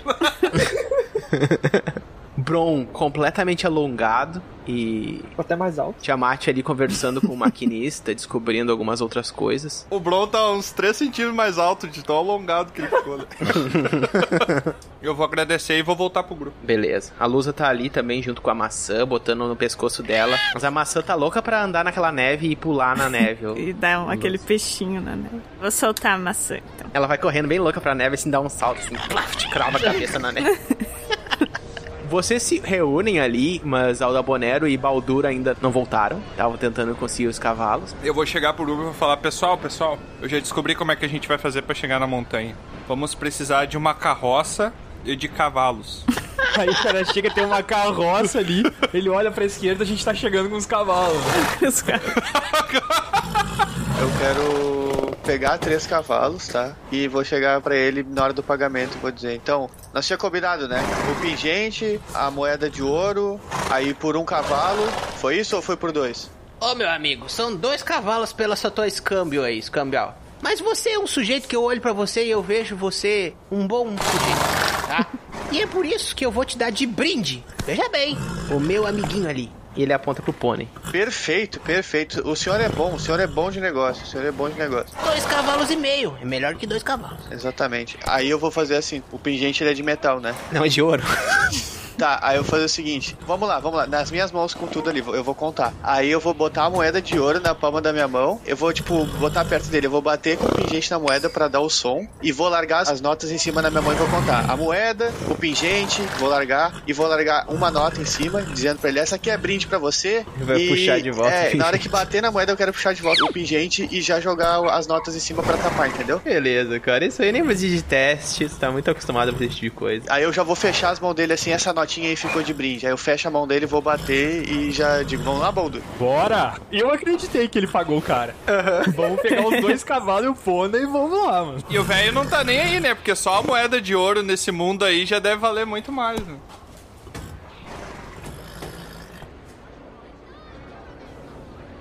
E vocês chegam com dois cavalos e um pônei. Engatam na carroça ali os dois cavalos, o pônei vai ficar avulso, talvez alguém possa ir como um batedor na frente, ou seja lá o o que cavarto, for. né? O cavarto é o cara do pônei, meu. Pro cavarto, o pônei é uma alazão. É.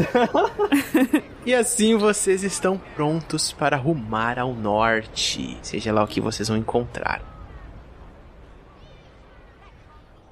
Logo, vocês encontram uma estradinha, um caminho, mas nada além do que está aos arredores da cidade, pois vocês percebem um mato de pinheiros, poucas trilhas, e vocês sabem que vocês vão ter que desbravar uma região selvagem para chegar, seja lá aonde isso dá. E vocês finalmente partem por esse caminho, se afastando bastante da cidade.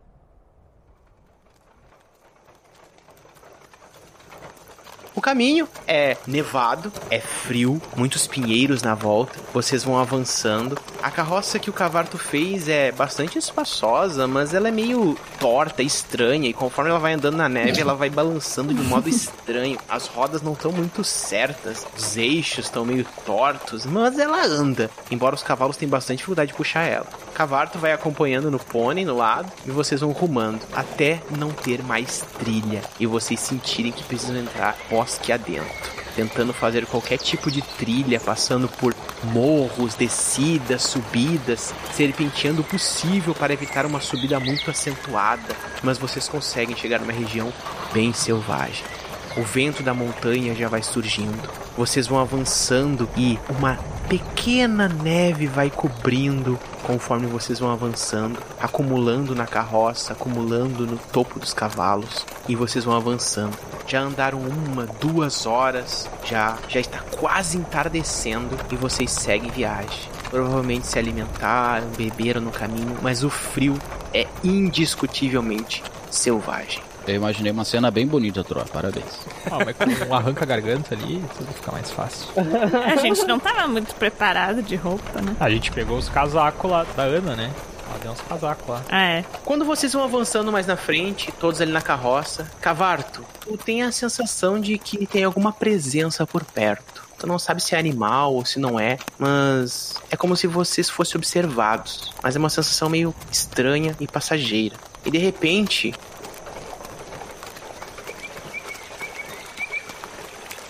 vocês enxergam um rio cruzando na frente de vocês. Ele vem vertendo da montanha, um rio vistoso, bonito, margeado por um lugar cheio de pedras, neve e mais muito mato de pinheiro. Mas lá adiante, na margem do rio, Cavarto, tu que está ali fora do cavalo, mais atento do grupo, cão de prontidão, tu percebe um- uma criança, cabelo preto, um traje bem rústico de pele, na beirada desse rio, tocando umas pedrinhas nele.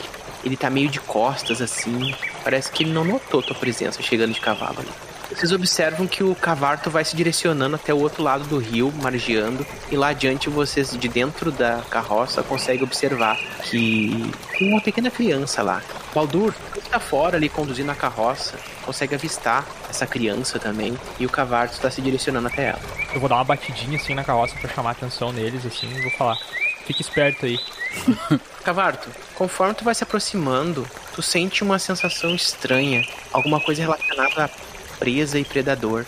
O menino não notou a tua presença ainda, mas mais do que isso, entre tu e o menino, próximo a uma moita, tu enxerga uma criatura quadrúpede, quase da cor da neve branquinha. Um gato grande, selvagem, um leopardo talvez das neves, pronto a dar um bote nessa criança. Eu vou ver o leopardo olhando pra criança, vou levar o cavalo um pouco mais pra fora da trilha, né? Ficar um pouco mais afastado e vou uivar pra ver se eu consigo assustar o leopardo. Opa, muito bom. Toca aí mental.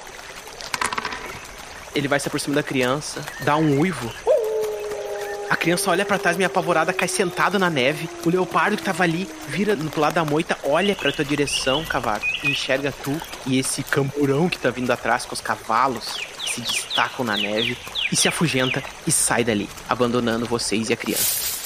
Mas a criança ainda sentada na neve olha pra vocês, apavorada assim, como se visse alguma coisa muito estranha e foge.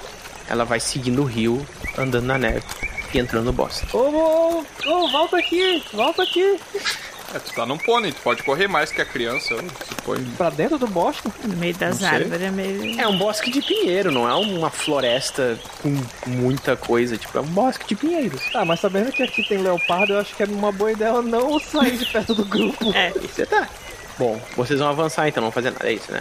Tá. Eu nem vi o que, que aconteceu com o Cavarto. Tô lá dentro da carroça. o cavalo deu um uivo. E pra mim é vontade de ir no banheiro só. O cavalo tu achou um parente, alguma coisa assim, né? Eu volto pra carroça e falo que tinha uma criança brincando na água e eu uivei pra assustar o leopardo. Aí eu vou dar um tapinha na cabeça dele e vou falar, bom garoto.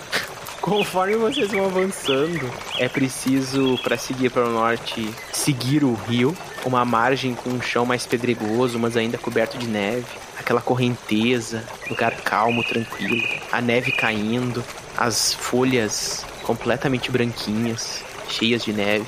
Vocês vão avançando, cavalo firme forte, acostumado com aquela região. Até que vocês vão adentrando mais próximo desse bosque e aquela sensação, Cavarto, de ter pessoas na volta se aumenta. E quando vocês menos esperam, vocês não estão mais sozinhos ali. Em cima de morros na volta, de trás de árvores, na frente, atrás, vocês começam a ser cercados de pessoas. Homens com adornos na cabeça e no corpo, peles numa roupa bastante rústica, arcos, lanças, rosto pintado, como se fosse um grupo meio tribal. O Bron sente uma certa conexão, mas é bem diferente do teu povo, Bron. Um que tá mais na frente levanta a mão pra vocês pararem, os outros na volta apontando.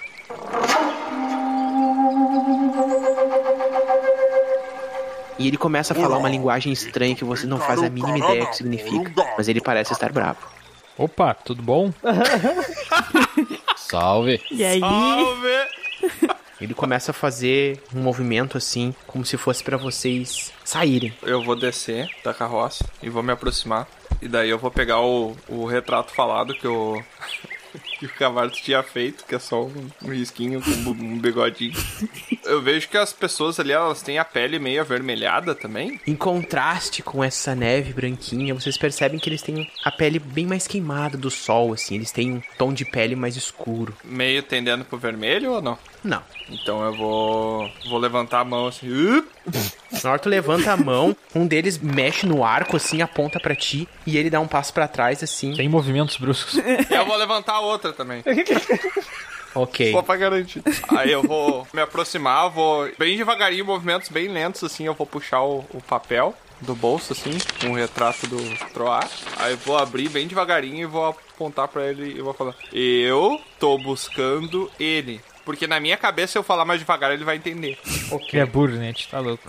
Na hora que tu fala isso, ele olha pro lado, fala pro outro cara uma linguagem estranha que tu consegue identificar também. O outro cara responde ele, e nisso aparece um outro cara de trás de uma árvore se aproximando. Ele vai surgindo, se aproxima do lado desse cara que tá com vocês. Eu falar sua língua. Aí eu vou olhar pra ele. Eu também. Aqui, lugar sagrado. Não podem ficar. Daí eu chego no meio da conversa os dois e falo: Arro, arro. Arro. Arro. Ah. Ele olha pra ti, Bron, lá de dentro da carroça falando isso. Aquele corpo besuntado, moreno, em contraste àquela neve, falando isso. E nisso os outros que estavam ali na volta levantam as mãos e todos respondem pra ti, Bron. Arro. Todos respondem. Arro. Arro. E nisso ele olha pra vocês Só isso que assim. ele sabe falar e começa a repetir arro. Tá bom, né? Melhor que nada. Tu falou também, Tiamat? Ah, Aí eu vi o Bron falando, eu fiz arro. Foi na onda, foi na onda. Arro. Aí eu começo a apontar o papel. Arro, arro, arro, arro. E fico fazendo gestos. O cara fala a tua língua. Ah, é verdade, o cara fala. É burro, gente. Tá louco. É muito burro, cara. Eu me esqueci. Ai, ai. Ah, tá louco, velho. Ah, Como é que a gente faz pra perder o Tiamat de novo? Vocês precisam ver lua prateada. Lua prateada, esperar vocês pode.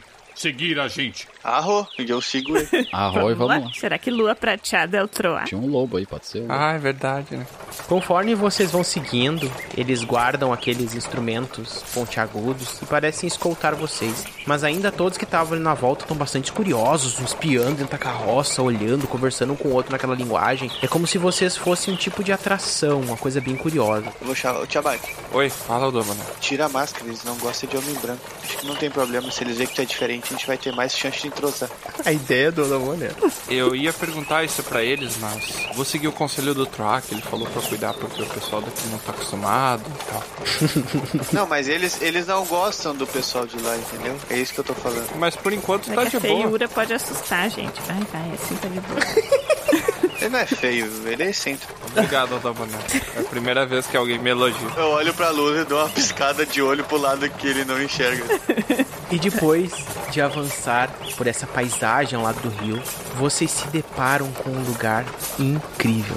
O som ao longe vai anunciando uma cascata que brota de uma região montanhosa, cercada por pinheiros, como se fosse uma espécie de um oásis, de um Éden em meio a um lugar nevado. Um lugar verdejante, com várias casas de palha, madeira, pessoas trabalhando, indo e vindo, todos com trajes muito parecidos, cabelos pretos, homens, mulheres, crianças, velhos, jovens, todos ali curiosos recebendo vocês. Eles vão se comunicando com esses que escoltam vocês e logo vocês são colocados numa região que tem alguns cavalos, a carroça fica ali e logo vocês são conduzidos para dentro desse vilarejo encontrando um sujeito muito velho, com um traje todo cheio de penduricalhos, uma espécie de um cajado na mão, uns penachos na cabeça, o cabelo branco escorrido, um ancião. Ele vai se aproximando, os cabelos grisalhos, olha pra vocês e esse sujeito que escoltou vocês conversa com ele na linguagem deles. Ele conversa, respondendo, levanta as mãos, fala alguma coisa que vocês não entendem. Vocês podem ficar. Lua prateada esperar vocês para rito. Vocês será chegada. Então tá bom. Arro, vou falar. Eu tô com um papelzinho na mão ainda. Eu vou apontar pro papel e vou olhar pro velho. Troar, arro, você viu ele? Ele olha para aquele papelzinho e ele fala: Pássaro dourado. Pássaro dourado na missão. Pássaro dourado e pata de lobo. E há quanto tempo foi essa missão? Muitas luas. Troar faleceu. Lua prateada ainda espera companheiro. Mas Lua prateada disse que vocês viriam. E Pássaro dourado esperava que vocês encontrassem o caminho do sol. Tesoura dorme e precisa acordar para acabar com o mal. Mas mal não pode entrar aqui, porque montanha sagrada e água abençoada. E onde está o Lua Prateada? Ele é lua prateada. Lua prateada é pajé. Onde está o pássaro dourado? Pássaro dourado foi em missão e não voltou. Mas aonde? Qual lado? Ele aponta pra montanha. A gente não tinha subido a montanha já? Não, mas tem tá mais subido. A gente tá, tipo, Ah, na tá. mon- no, no É. pé da montanha. Lua prateada fala alguma coisa pra ele, olha pra vocês. Pássaro Dourado disse que vocês viriam e para provar que são amigos do Pássaro Dourado seriam abençoados. Mas teriam que fazer prova. Teriam que fazer o ritual de passagem. Troar sempre ferrando a gente de um jeito ou de outro, né? Eu vou te contar. Assim, vocês poderão ter nome como Pássaro Dourado. Arro. Ele se chama pássaro dourado por causa do bigode. Não, porque ele é loiro, eu acho. Pássaro dourado tem mil vozes. Pássaro cantar. Ah, tá. Ai, dourado, porque ele é loiro, mas o bigode dele também Ah, parece um olha. pássaro. Eu quero ver meu apelido, como é que vai ser. Eu vou falar, vocês ter medo de lagarto? Você, lagarto vermelho. Ah, eu já passei na missão então, eu já tenho. Quando eu vejo que eles estão, que eu tô em casa, eu vou tirar o lenço que eu tô, que eu uso no focinho. Muitos ali ficam assustados, mas o pajé olha bem pra ti, chega bem perto, coloca a mão na tua face, Vou tirar a cartola também pra aparecer os chifres. fazendo uma carícia. E ele Que isso? olha pra ti sorridente, fala alguma coisa. Pajé disse que você é como o pássaro falou. Era feio, mas bom coração. Ainda bem. Eu vou olhar pra trás e falar, gente, o Troá passou por aqui mesmo. Eu vou ver que o pessoal tá meio assustado, o pessoal que viu o Tiamat, e, e eu vou fazer assim com as mãos, com sinal de calma. Eu vou dizer assim, calma, calma, ele não é arisco. Beleza. Hoje à noite, a lua abençoa ritual. Ai, que coincidência. Acenderemos a fogueira e se o destino fala por vocês, vocês passam no ritual e podem subir na montanha. Troá passou o ritual? Pássaro dourado. Pajé tem ritual. Fez com Troá ritual. Pajé faz com vocês ritual. Eu vou olhar pro Baldur assim, ele fez tom e não voltou. Baldur. E aí? Não, tá certo. Deu algo errado, irmão. Ele olha pra ti. Ritual não é pra ir. Ritual é pra provar ser merecedor da bênção. E o que, que tem que fazer no ritual? Ele olha pra ti, olha pra todos. Cada um ritual diferente. Ele olha pro pajé, faz um, um sinal com a cabeça e fala uma coisa. E logo vocês começam a perceber que eles conduzem vocês e começam a fazer os preparativos. Vocês são recebidos com comida, são bem-vindos. Muitos ali tentam se comunicar com vocês, vocês são uma atração. Mas esse tradutor, não muito preciso, traduz que as pessoas são curiosas, ouviram falar de vocês muito e de que vocês viriam para despertar a luz da montanha para enfrentar o mal. Enquanto eles estiverem naquela região, todos estão sendo protegidos pela água, porque a água é sagrada e afasta o mal. A água que brota da montanha e ali, quanto mais próximo da fonte, mais pura ela é. Quando ela entra na cidade, a água não é mais a mesma.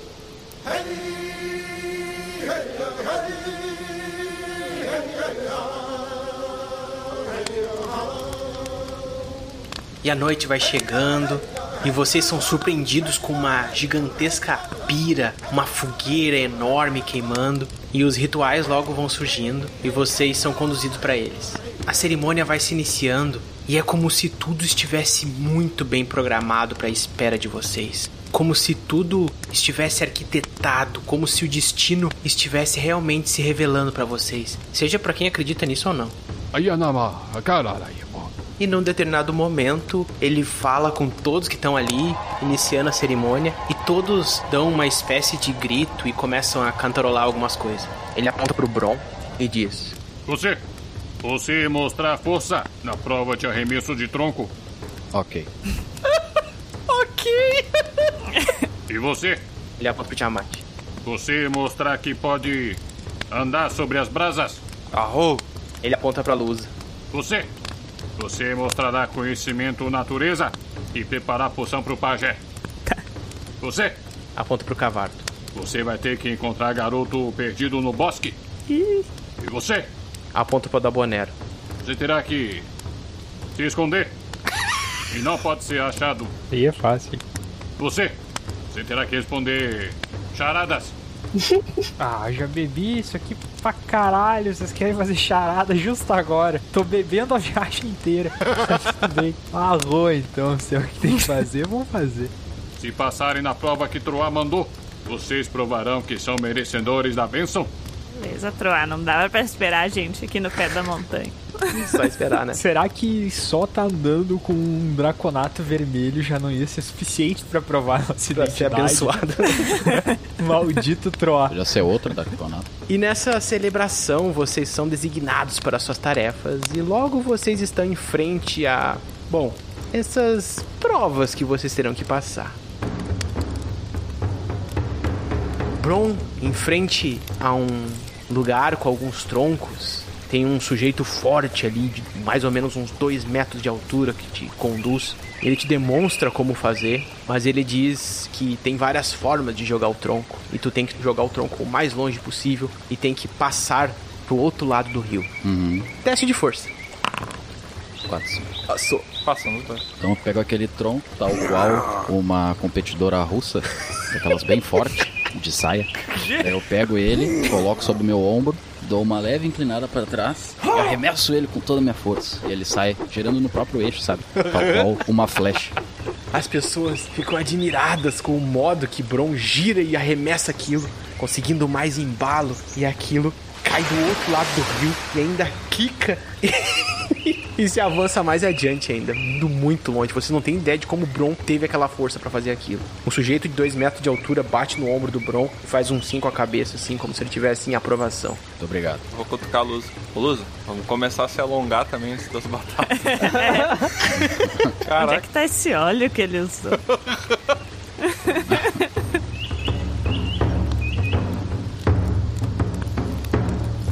Tiamat percebe que um chão de brasas está sendo feito ali do lado da fogueira e eles providenciam sob as pedras aquelas brasas todas e nisso conduzem tu pra ali cruzar. Eu vou chegar na beiradinha. Sabe quando tu tá na beira de uma piscina e tu encosta a pontinha do pé pra ver se a água tá gelada?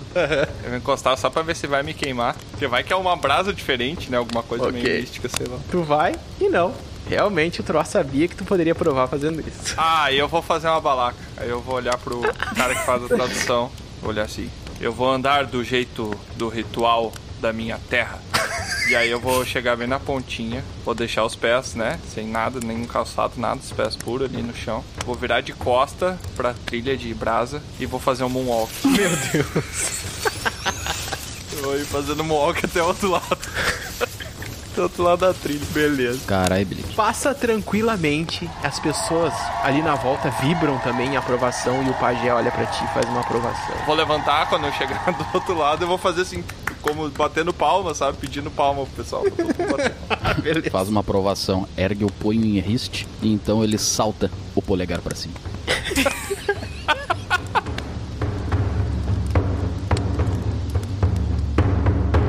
Uma mulher mais idosa ali leva a Lusa até uma. Vocês todos são separados, tá? Muitos não, nem estão vendo a aprovação do outro. Vocês estão todos conduzidos em lugares separados. Tá. Lusa é levado até um recinto, assim, cheio de ervas penduradas nas- nos tetos, na madeira. Uma mesa cheia de coisa. Tem ossos, carne e entre outras coisas, um cheiro forte de coisas que tu nem identifica exatamente o que, que é. Mas, pelo que tu foi orientada, tu deveria preparar uma poção que fosse boa para o pajé. Porque ali, entre todas aquelas coisas desconhecidas, tem coisas que são boas e tem coisas que são veneno. Tu deveria descobrir o que que é. Vai Beleza. matar o pajé ainda. Vai matar o velho. 2 de 10. Beleza, dois sucessos. Tu não tem dificuldade nenhuma. Tu vai nas coisas que tu tem certeza que não são veneno. Tem umas coisas que tu não tem certeza, mas tu vai no que tu tem certeza. É, eu vou cheirando as coisas, vendo a E textura. tu consegue preparar uma bela de uma bebida refrescante, boa pra digestão ainda e afrodisíaca ainda. É um suco de gengibre. Suco azul. Catuaba. Ele toma aquilo, catuaba. confiante, olha pra ti em Selvagem. aprovação e faz um 5 a cabeça. E essa poção eu chamo de catuaba. Ele olha pra ti, olha pra aquele copo, levanta pra cima. Catuaba. e tu percebe que a mulher que tava contigo pega os mesmos ingredientes e deixa separatinho num canto. Ô, louco, hoje vai A ter. esposa do velho. E o índio do lado começa a desenhar o rótulo que é o Bron, né? O, é. o Bron, o Bron com uma camponesa no colo. Beleza.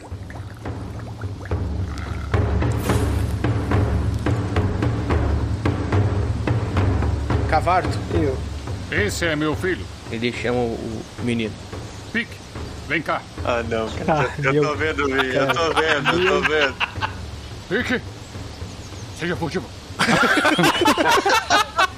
Vai tomar no.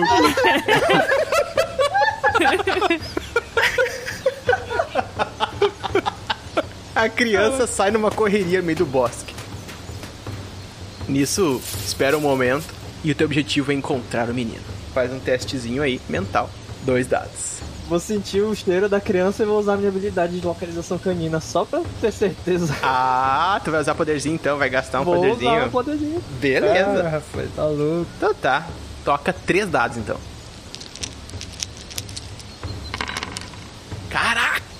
Caraca! Beleza. Esse dado viciado.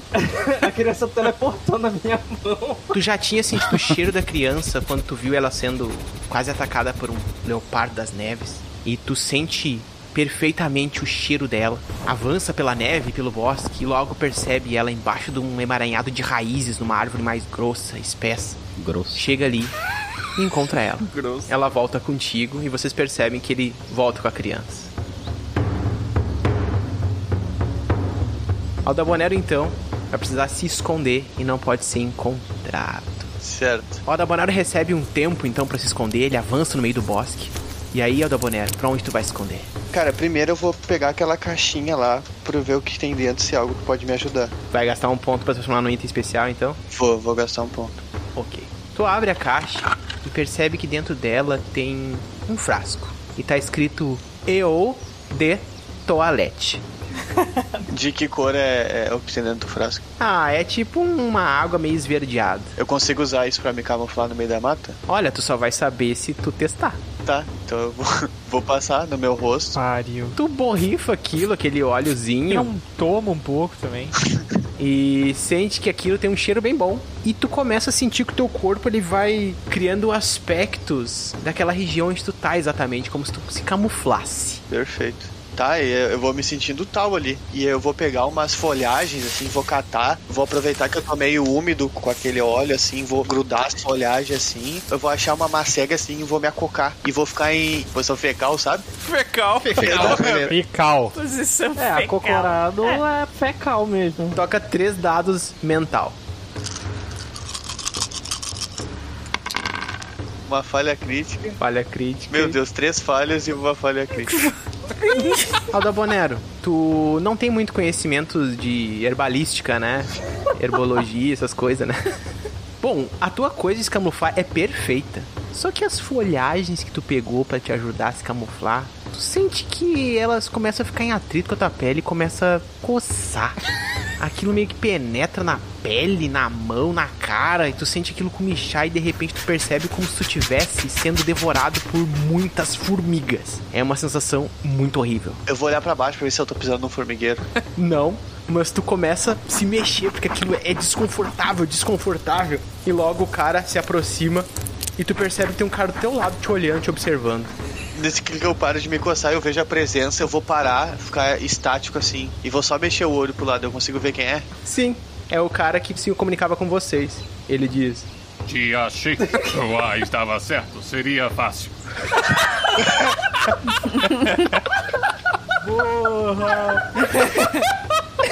Nesse momento eu vou parar, eu vou ficar pausado assim, vou parar, vou olhar. Ele, ele falou isso mesmo? Falou.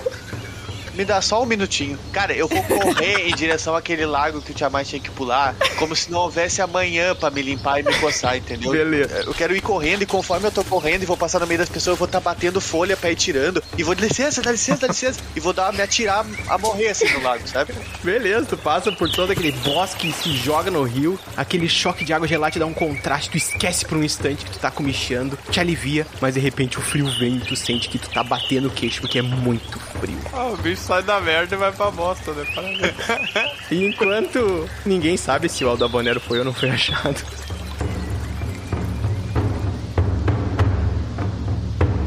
O Baldur tá ali em frente ao pajé também. O Troá apostou que o Aldaboner ia perder, né? Eu só não sabia como ia ser, né? Se ele não achasse, daí não ia passar no teste, né? Baldur, o pajé te faz algumas charadas, mas são charadas até simples. Algumas perguntas sobre posições de estrelas, sobre o sol, sobre a lua. Algumas coisas até básicas de conhecimento que tu, apesar de eles estarem ali bem mais avançado no tempo, parece que eles não sabem tanta coisa. Mas ele chega no enigma final. O sujeito aparece lá, né, o, o tradutor, e ele faz. Tenho bosque sem pinheiro, vilarejo sem casa, lago sem água e deserto sem areia. O que eu sou? É o quê? Caraca. Eu tava pensando que ia fazer caldas andorinha, mas. Vamos de novo. Vamos de novo. Bosque sem pinheiro, vilarejo sem casa, lago sem água, deserto sem areia. Isso sou eu. Cara. E vou. Como é que eu vou saber essa porra, mano? A Ah, resposta é sou eu assim sem você. Bochecha sem Tem Claudinho. que cantar. Ai, cara. Bosta, Claudinho e Bochecha. Como assim? Eu acho que eu já sei o que, que é, mas eu vou ficar. Deixa ele pensar, Chico. Bosque sem pinheiro, vilarejo sem casa. Deve ser um vilarejo cheio de barraca, um bosque com qualquer outra árvore que não seja pinheiro. Um lago sem água que me dá uma pegada, né? Dá uma, dá uma pegada daí. É, Essa eu não sei. Eu acho que eu sei. Quantas tentativas tu tem? Uma só. eu vou olhar bem pra ele e vou falar: Ah, não, mas essa é muito fácil, faz outra. Eu conheço essa com laranja. Baldur, todas as perguntas pareciam conhecimentos científicos. Talvez essa seja, mas esteja escondida por trás dessa metáfora, dessa charada. Será que ela é muito primitiva pra tua cabeça? É, bateu a. arranca a garganta lá agora e não, não vai sair essa porra. Ele olha pra lua, o pajé fala uma coisa pra ele, e ele olha pra ti. Não saber resposta. É um desenho do cavalo. Desenho. Desenho do. cavalo. Não. Eu garanto que é. Se desenhou uma- um bosque sem pinheiro, se desenhou um vilarejo sem casa, se desenhou um lago sem água e um deserto sem areia, só pode ser coisa do Cavarto. Não tem. Ele olha pro cavalo, tu percebe uns papel ali perto da mochila dele. Você fala a língua estranha? Você quer dizer mapa? Exatamente, isso que eu quis dizer. Da minha terra a gente chama isso de desenho do Cavarto. Então está certo. Ai, Os NPC do Troll ajudam os players de uma maneira. Ainda bem que o Baldur viu como é que eu fui burro e não fez igual. É. é. E nisso vocês todos se reúnem. É feita uma celebração ali. O que, que o Tiamat tá rindo? Tô rindo da merda que deu. Ai. E vocês são abençoados pelo pajé Lua Prateada, que cinge vocês com as fumaças e as cinzas da grande fogueira em homenagem à lua. E aos quatro ventos abençoa vocês com um espírito animal designado para cada um. Ele olha para cada um de vocês e diz: Você, e aponta pro Bron, você vai ganhar a benção do búfalo, bruto, selvagem e viril. A cru. Você, aponta pro Tiamat, ganha a benção do camaleão, adaptável, paciente e engenhoso. Só porque é lagarto, vou falar baixinho, isso é preconceito. Você, aponta pra Lusa, você ganha a benção do servo, leve, harmonioso e sábio. E na parede do salão. É, morto. Você, aponta pro Cavarto, ganha a benção da lebre, evasivo, sutil e veloz. Coelho. Você, aponta pro Aldabonero, ganha a benção do rato, ardiloso, esperto e astuto. Pior bicho vai pra ele. Depois que ele fala pra ti, ele olha pra ti assim e faz um. Uma piscadinha assim, sabe? Tipo, e faz um. com a mão assim, mais ou menos, sabe? É, perdeu. E você? A benção da coruja, aponta pro Baldur. Inteligente, perspicaz e observador. E vocês percebem que esse indígena aí sabe muitas palavras, o vocabulário dele é muito bom. Tô achando É. E enquanto vocês estão ali recebendo essa bênção, sons de tambor e cânticos surgem, anunciando uma bela melodia e uma música muito enérgica. E vocês ouvem uma letra que parece que sabia sobre vocês e que anunciava essa chegada.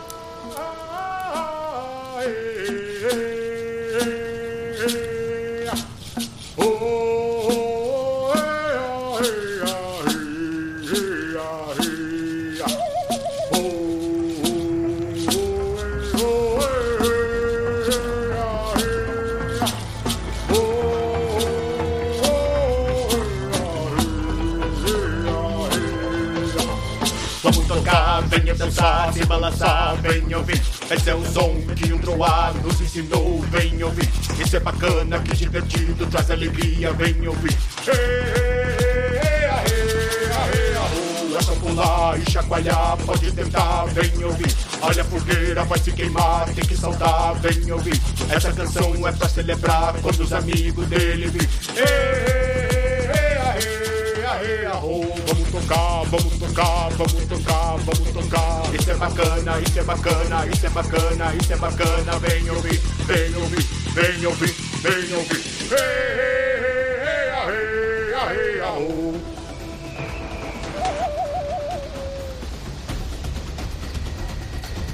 A noite vai surgindo, comilança, celebração. No fundo, todos sabiam que vocês eram amigos daquele tal pássaro dourado que aguardava por vocês. Mas agora, há quanto tempo mesmo Troá foi fazer essa prova? Por que isso? Que destino era esse que o tal pajé falou sobre vocês libertarem a luz da montanha para combater o mal? E enquanto vocês festejam ali, todos com uns colares estranhos, uma pintura no rosto e uns apetrechos que vocês receberam de penduricalhos para botar no pescoço, em homenagem a essa celebração, vocês comem e bebem uma bebida muito melhor que qualquer whisky que já tomou, Baldur. Nossa. Ali na volta da fogueira, vocês percebem pessoas dançando ao som do tambor e celebrando essa noite. O que, que vocês estão fazendo enquanto isso? Eu quero dançar junto com as pessoas, só que eu vou dançar na brasa. Tô me sentindo valorizado. Ah, vou ficar ali bebendo, vendo a galera dançar. Beleza. Cara, eu tô muito preocupado com aquela coceira que não passa. Eu vou chegar num índio ali aleatório e vou dizer pra ele assim: Porra! Vamos ver assim. Ele olha pra ti com uma cara de brabo. Arro, arro, arro. Inventou Aí eu vou parar e pensar. Vou falar assim: arro, arro. Aí ele muda a expressão. Dá um sorriso e te abraça. Eu vou.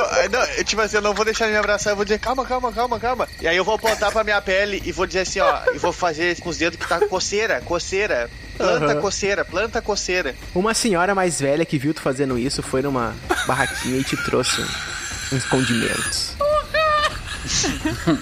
Ela começa a passar aquilo em ti, ela olha pra ti e diz: Catuaba!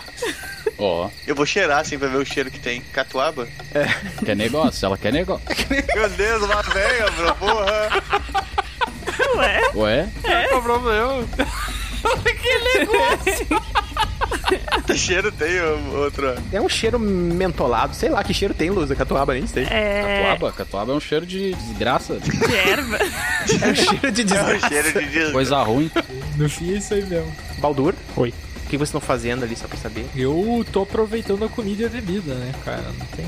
Ok. Eu vou procurar algo pra me refestelar. Festelar. Caraca! Eu vou procurar ervas e coisas pra coletar para próximas aventuras. Precisar curar alguém. Beleza. Ali próximo ao bosque tem uma espécie de um jardinzinho já com alguns tipos de ervas e tu começa a colher algumas coisas. Percebe o pessoal dançando, bebendo lá fora. A criancinha tá ali contigo, ela te olha, de vez em quando se esconde, te olha, vai conversar contigo. Ele aponta pra tua raposa e ela fala umas coisas que tu não entende, mas ela parece estar bem amigável. Tá. Fico ali com a criança. Enquanto o Bron dança, Por que dança? Tu percebe próximo ao Tiamat várias pessoas dançando, mas ali próximo da fogueira, sentada, olhando pra fogueira, uma mulher, uma pele reluzente naquela fogueira, cabelo comprido, liso, escuro, os olhos vibrantes com aquela chama. Uma mulher mais bela que tu já pode ter visto em toda a tua vida. Eu só deixo ela ali, não interage. Não interage com nativos. Que coisa! E enquanto vocês passam a noite celebrando e se preparando para essa tal jornada rumo à montanha para encontrar o Troar, que supostamente deveria ter voltado há vários anos, pelo que vocês podem calcular, seja lá quando ele foi, vocês sentem que o destino vai chamando, mas o som dos tambores, o som da fogueira, o som dos sorrisos, das risadas, das danças, da festividade não é suficiente para abafar um som que arrepia até a alma. Um rugido que se destaca ecoando na montanha, que faz todos pararem, olharem para o céu. O pajé olha e aquele sujeito que estava com vocês olha para vocês. Munguna! Munguna! E as pessoas começam a ficar alvoroçadas ali na volta. Ele olha pra vocês. Munguna! O devorador de homens está aqui! Vocês ouvem aquilo ecoando, muito longe, muito distante, mas uma voz vibrante e forte o suficiente para chegar até o ouvido de vocês. Pelo que vocês sabem, o mal não chegaria ali, mas talvez algo possa ter acontecido. O silêncio toma conta após aquele rugido. As pessoas começam a conversar naquela linguagem. Nisso o pajé chega perto de vocês, começa a falar umas coisas e aquele tradutor olha pra vocês. Vocês têm que partir logo. Luz da montanha tem que despertar. Mukuna apareceu. Mukuna quer a destruição de todos? Vocês serão animais abençoados que irão despertar a montanha. Muito ouro promete a vocês. A montanha brinda com lágrimas. O destino da tribo está nas mãos dos viajantes. E com essa sensação de jornada iminente que está para surgir, uma montanha para ser escalada, um amigo para ser encontrado, uma luz da montanha para ser libertada para enfrentar esse tal Moncuna devorador de homem. O que será que é isso? Como será que é isso? E se ele é devorador de homem, será que Tiamat estaria salvo dessa? Essa sensação passa pela cabeça de vocês. Mas uma coisa é certa: vocês só vão descobrir no próximo episódio.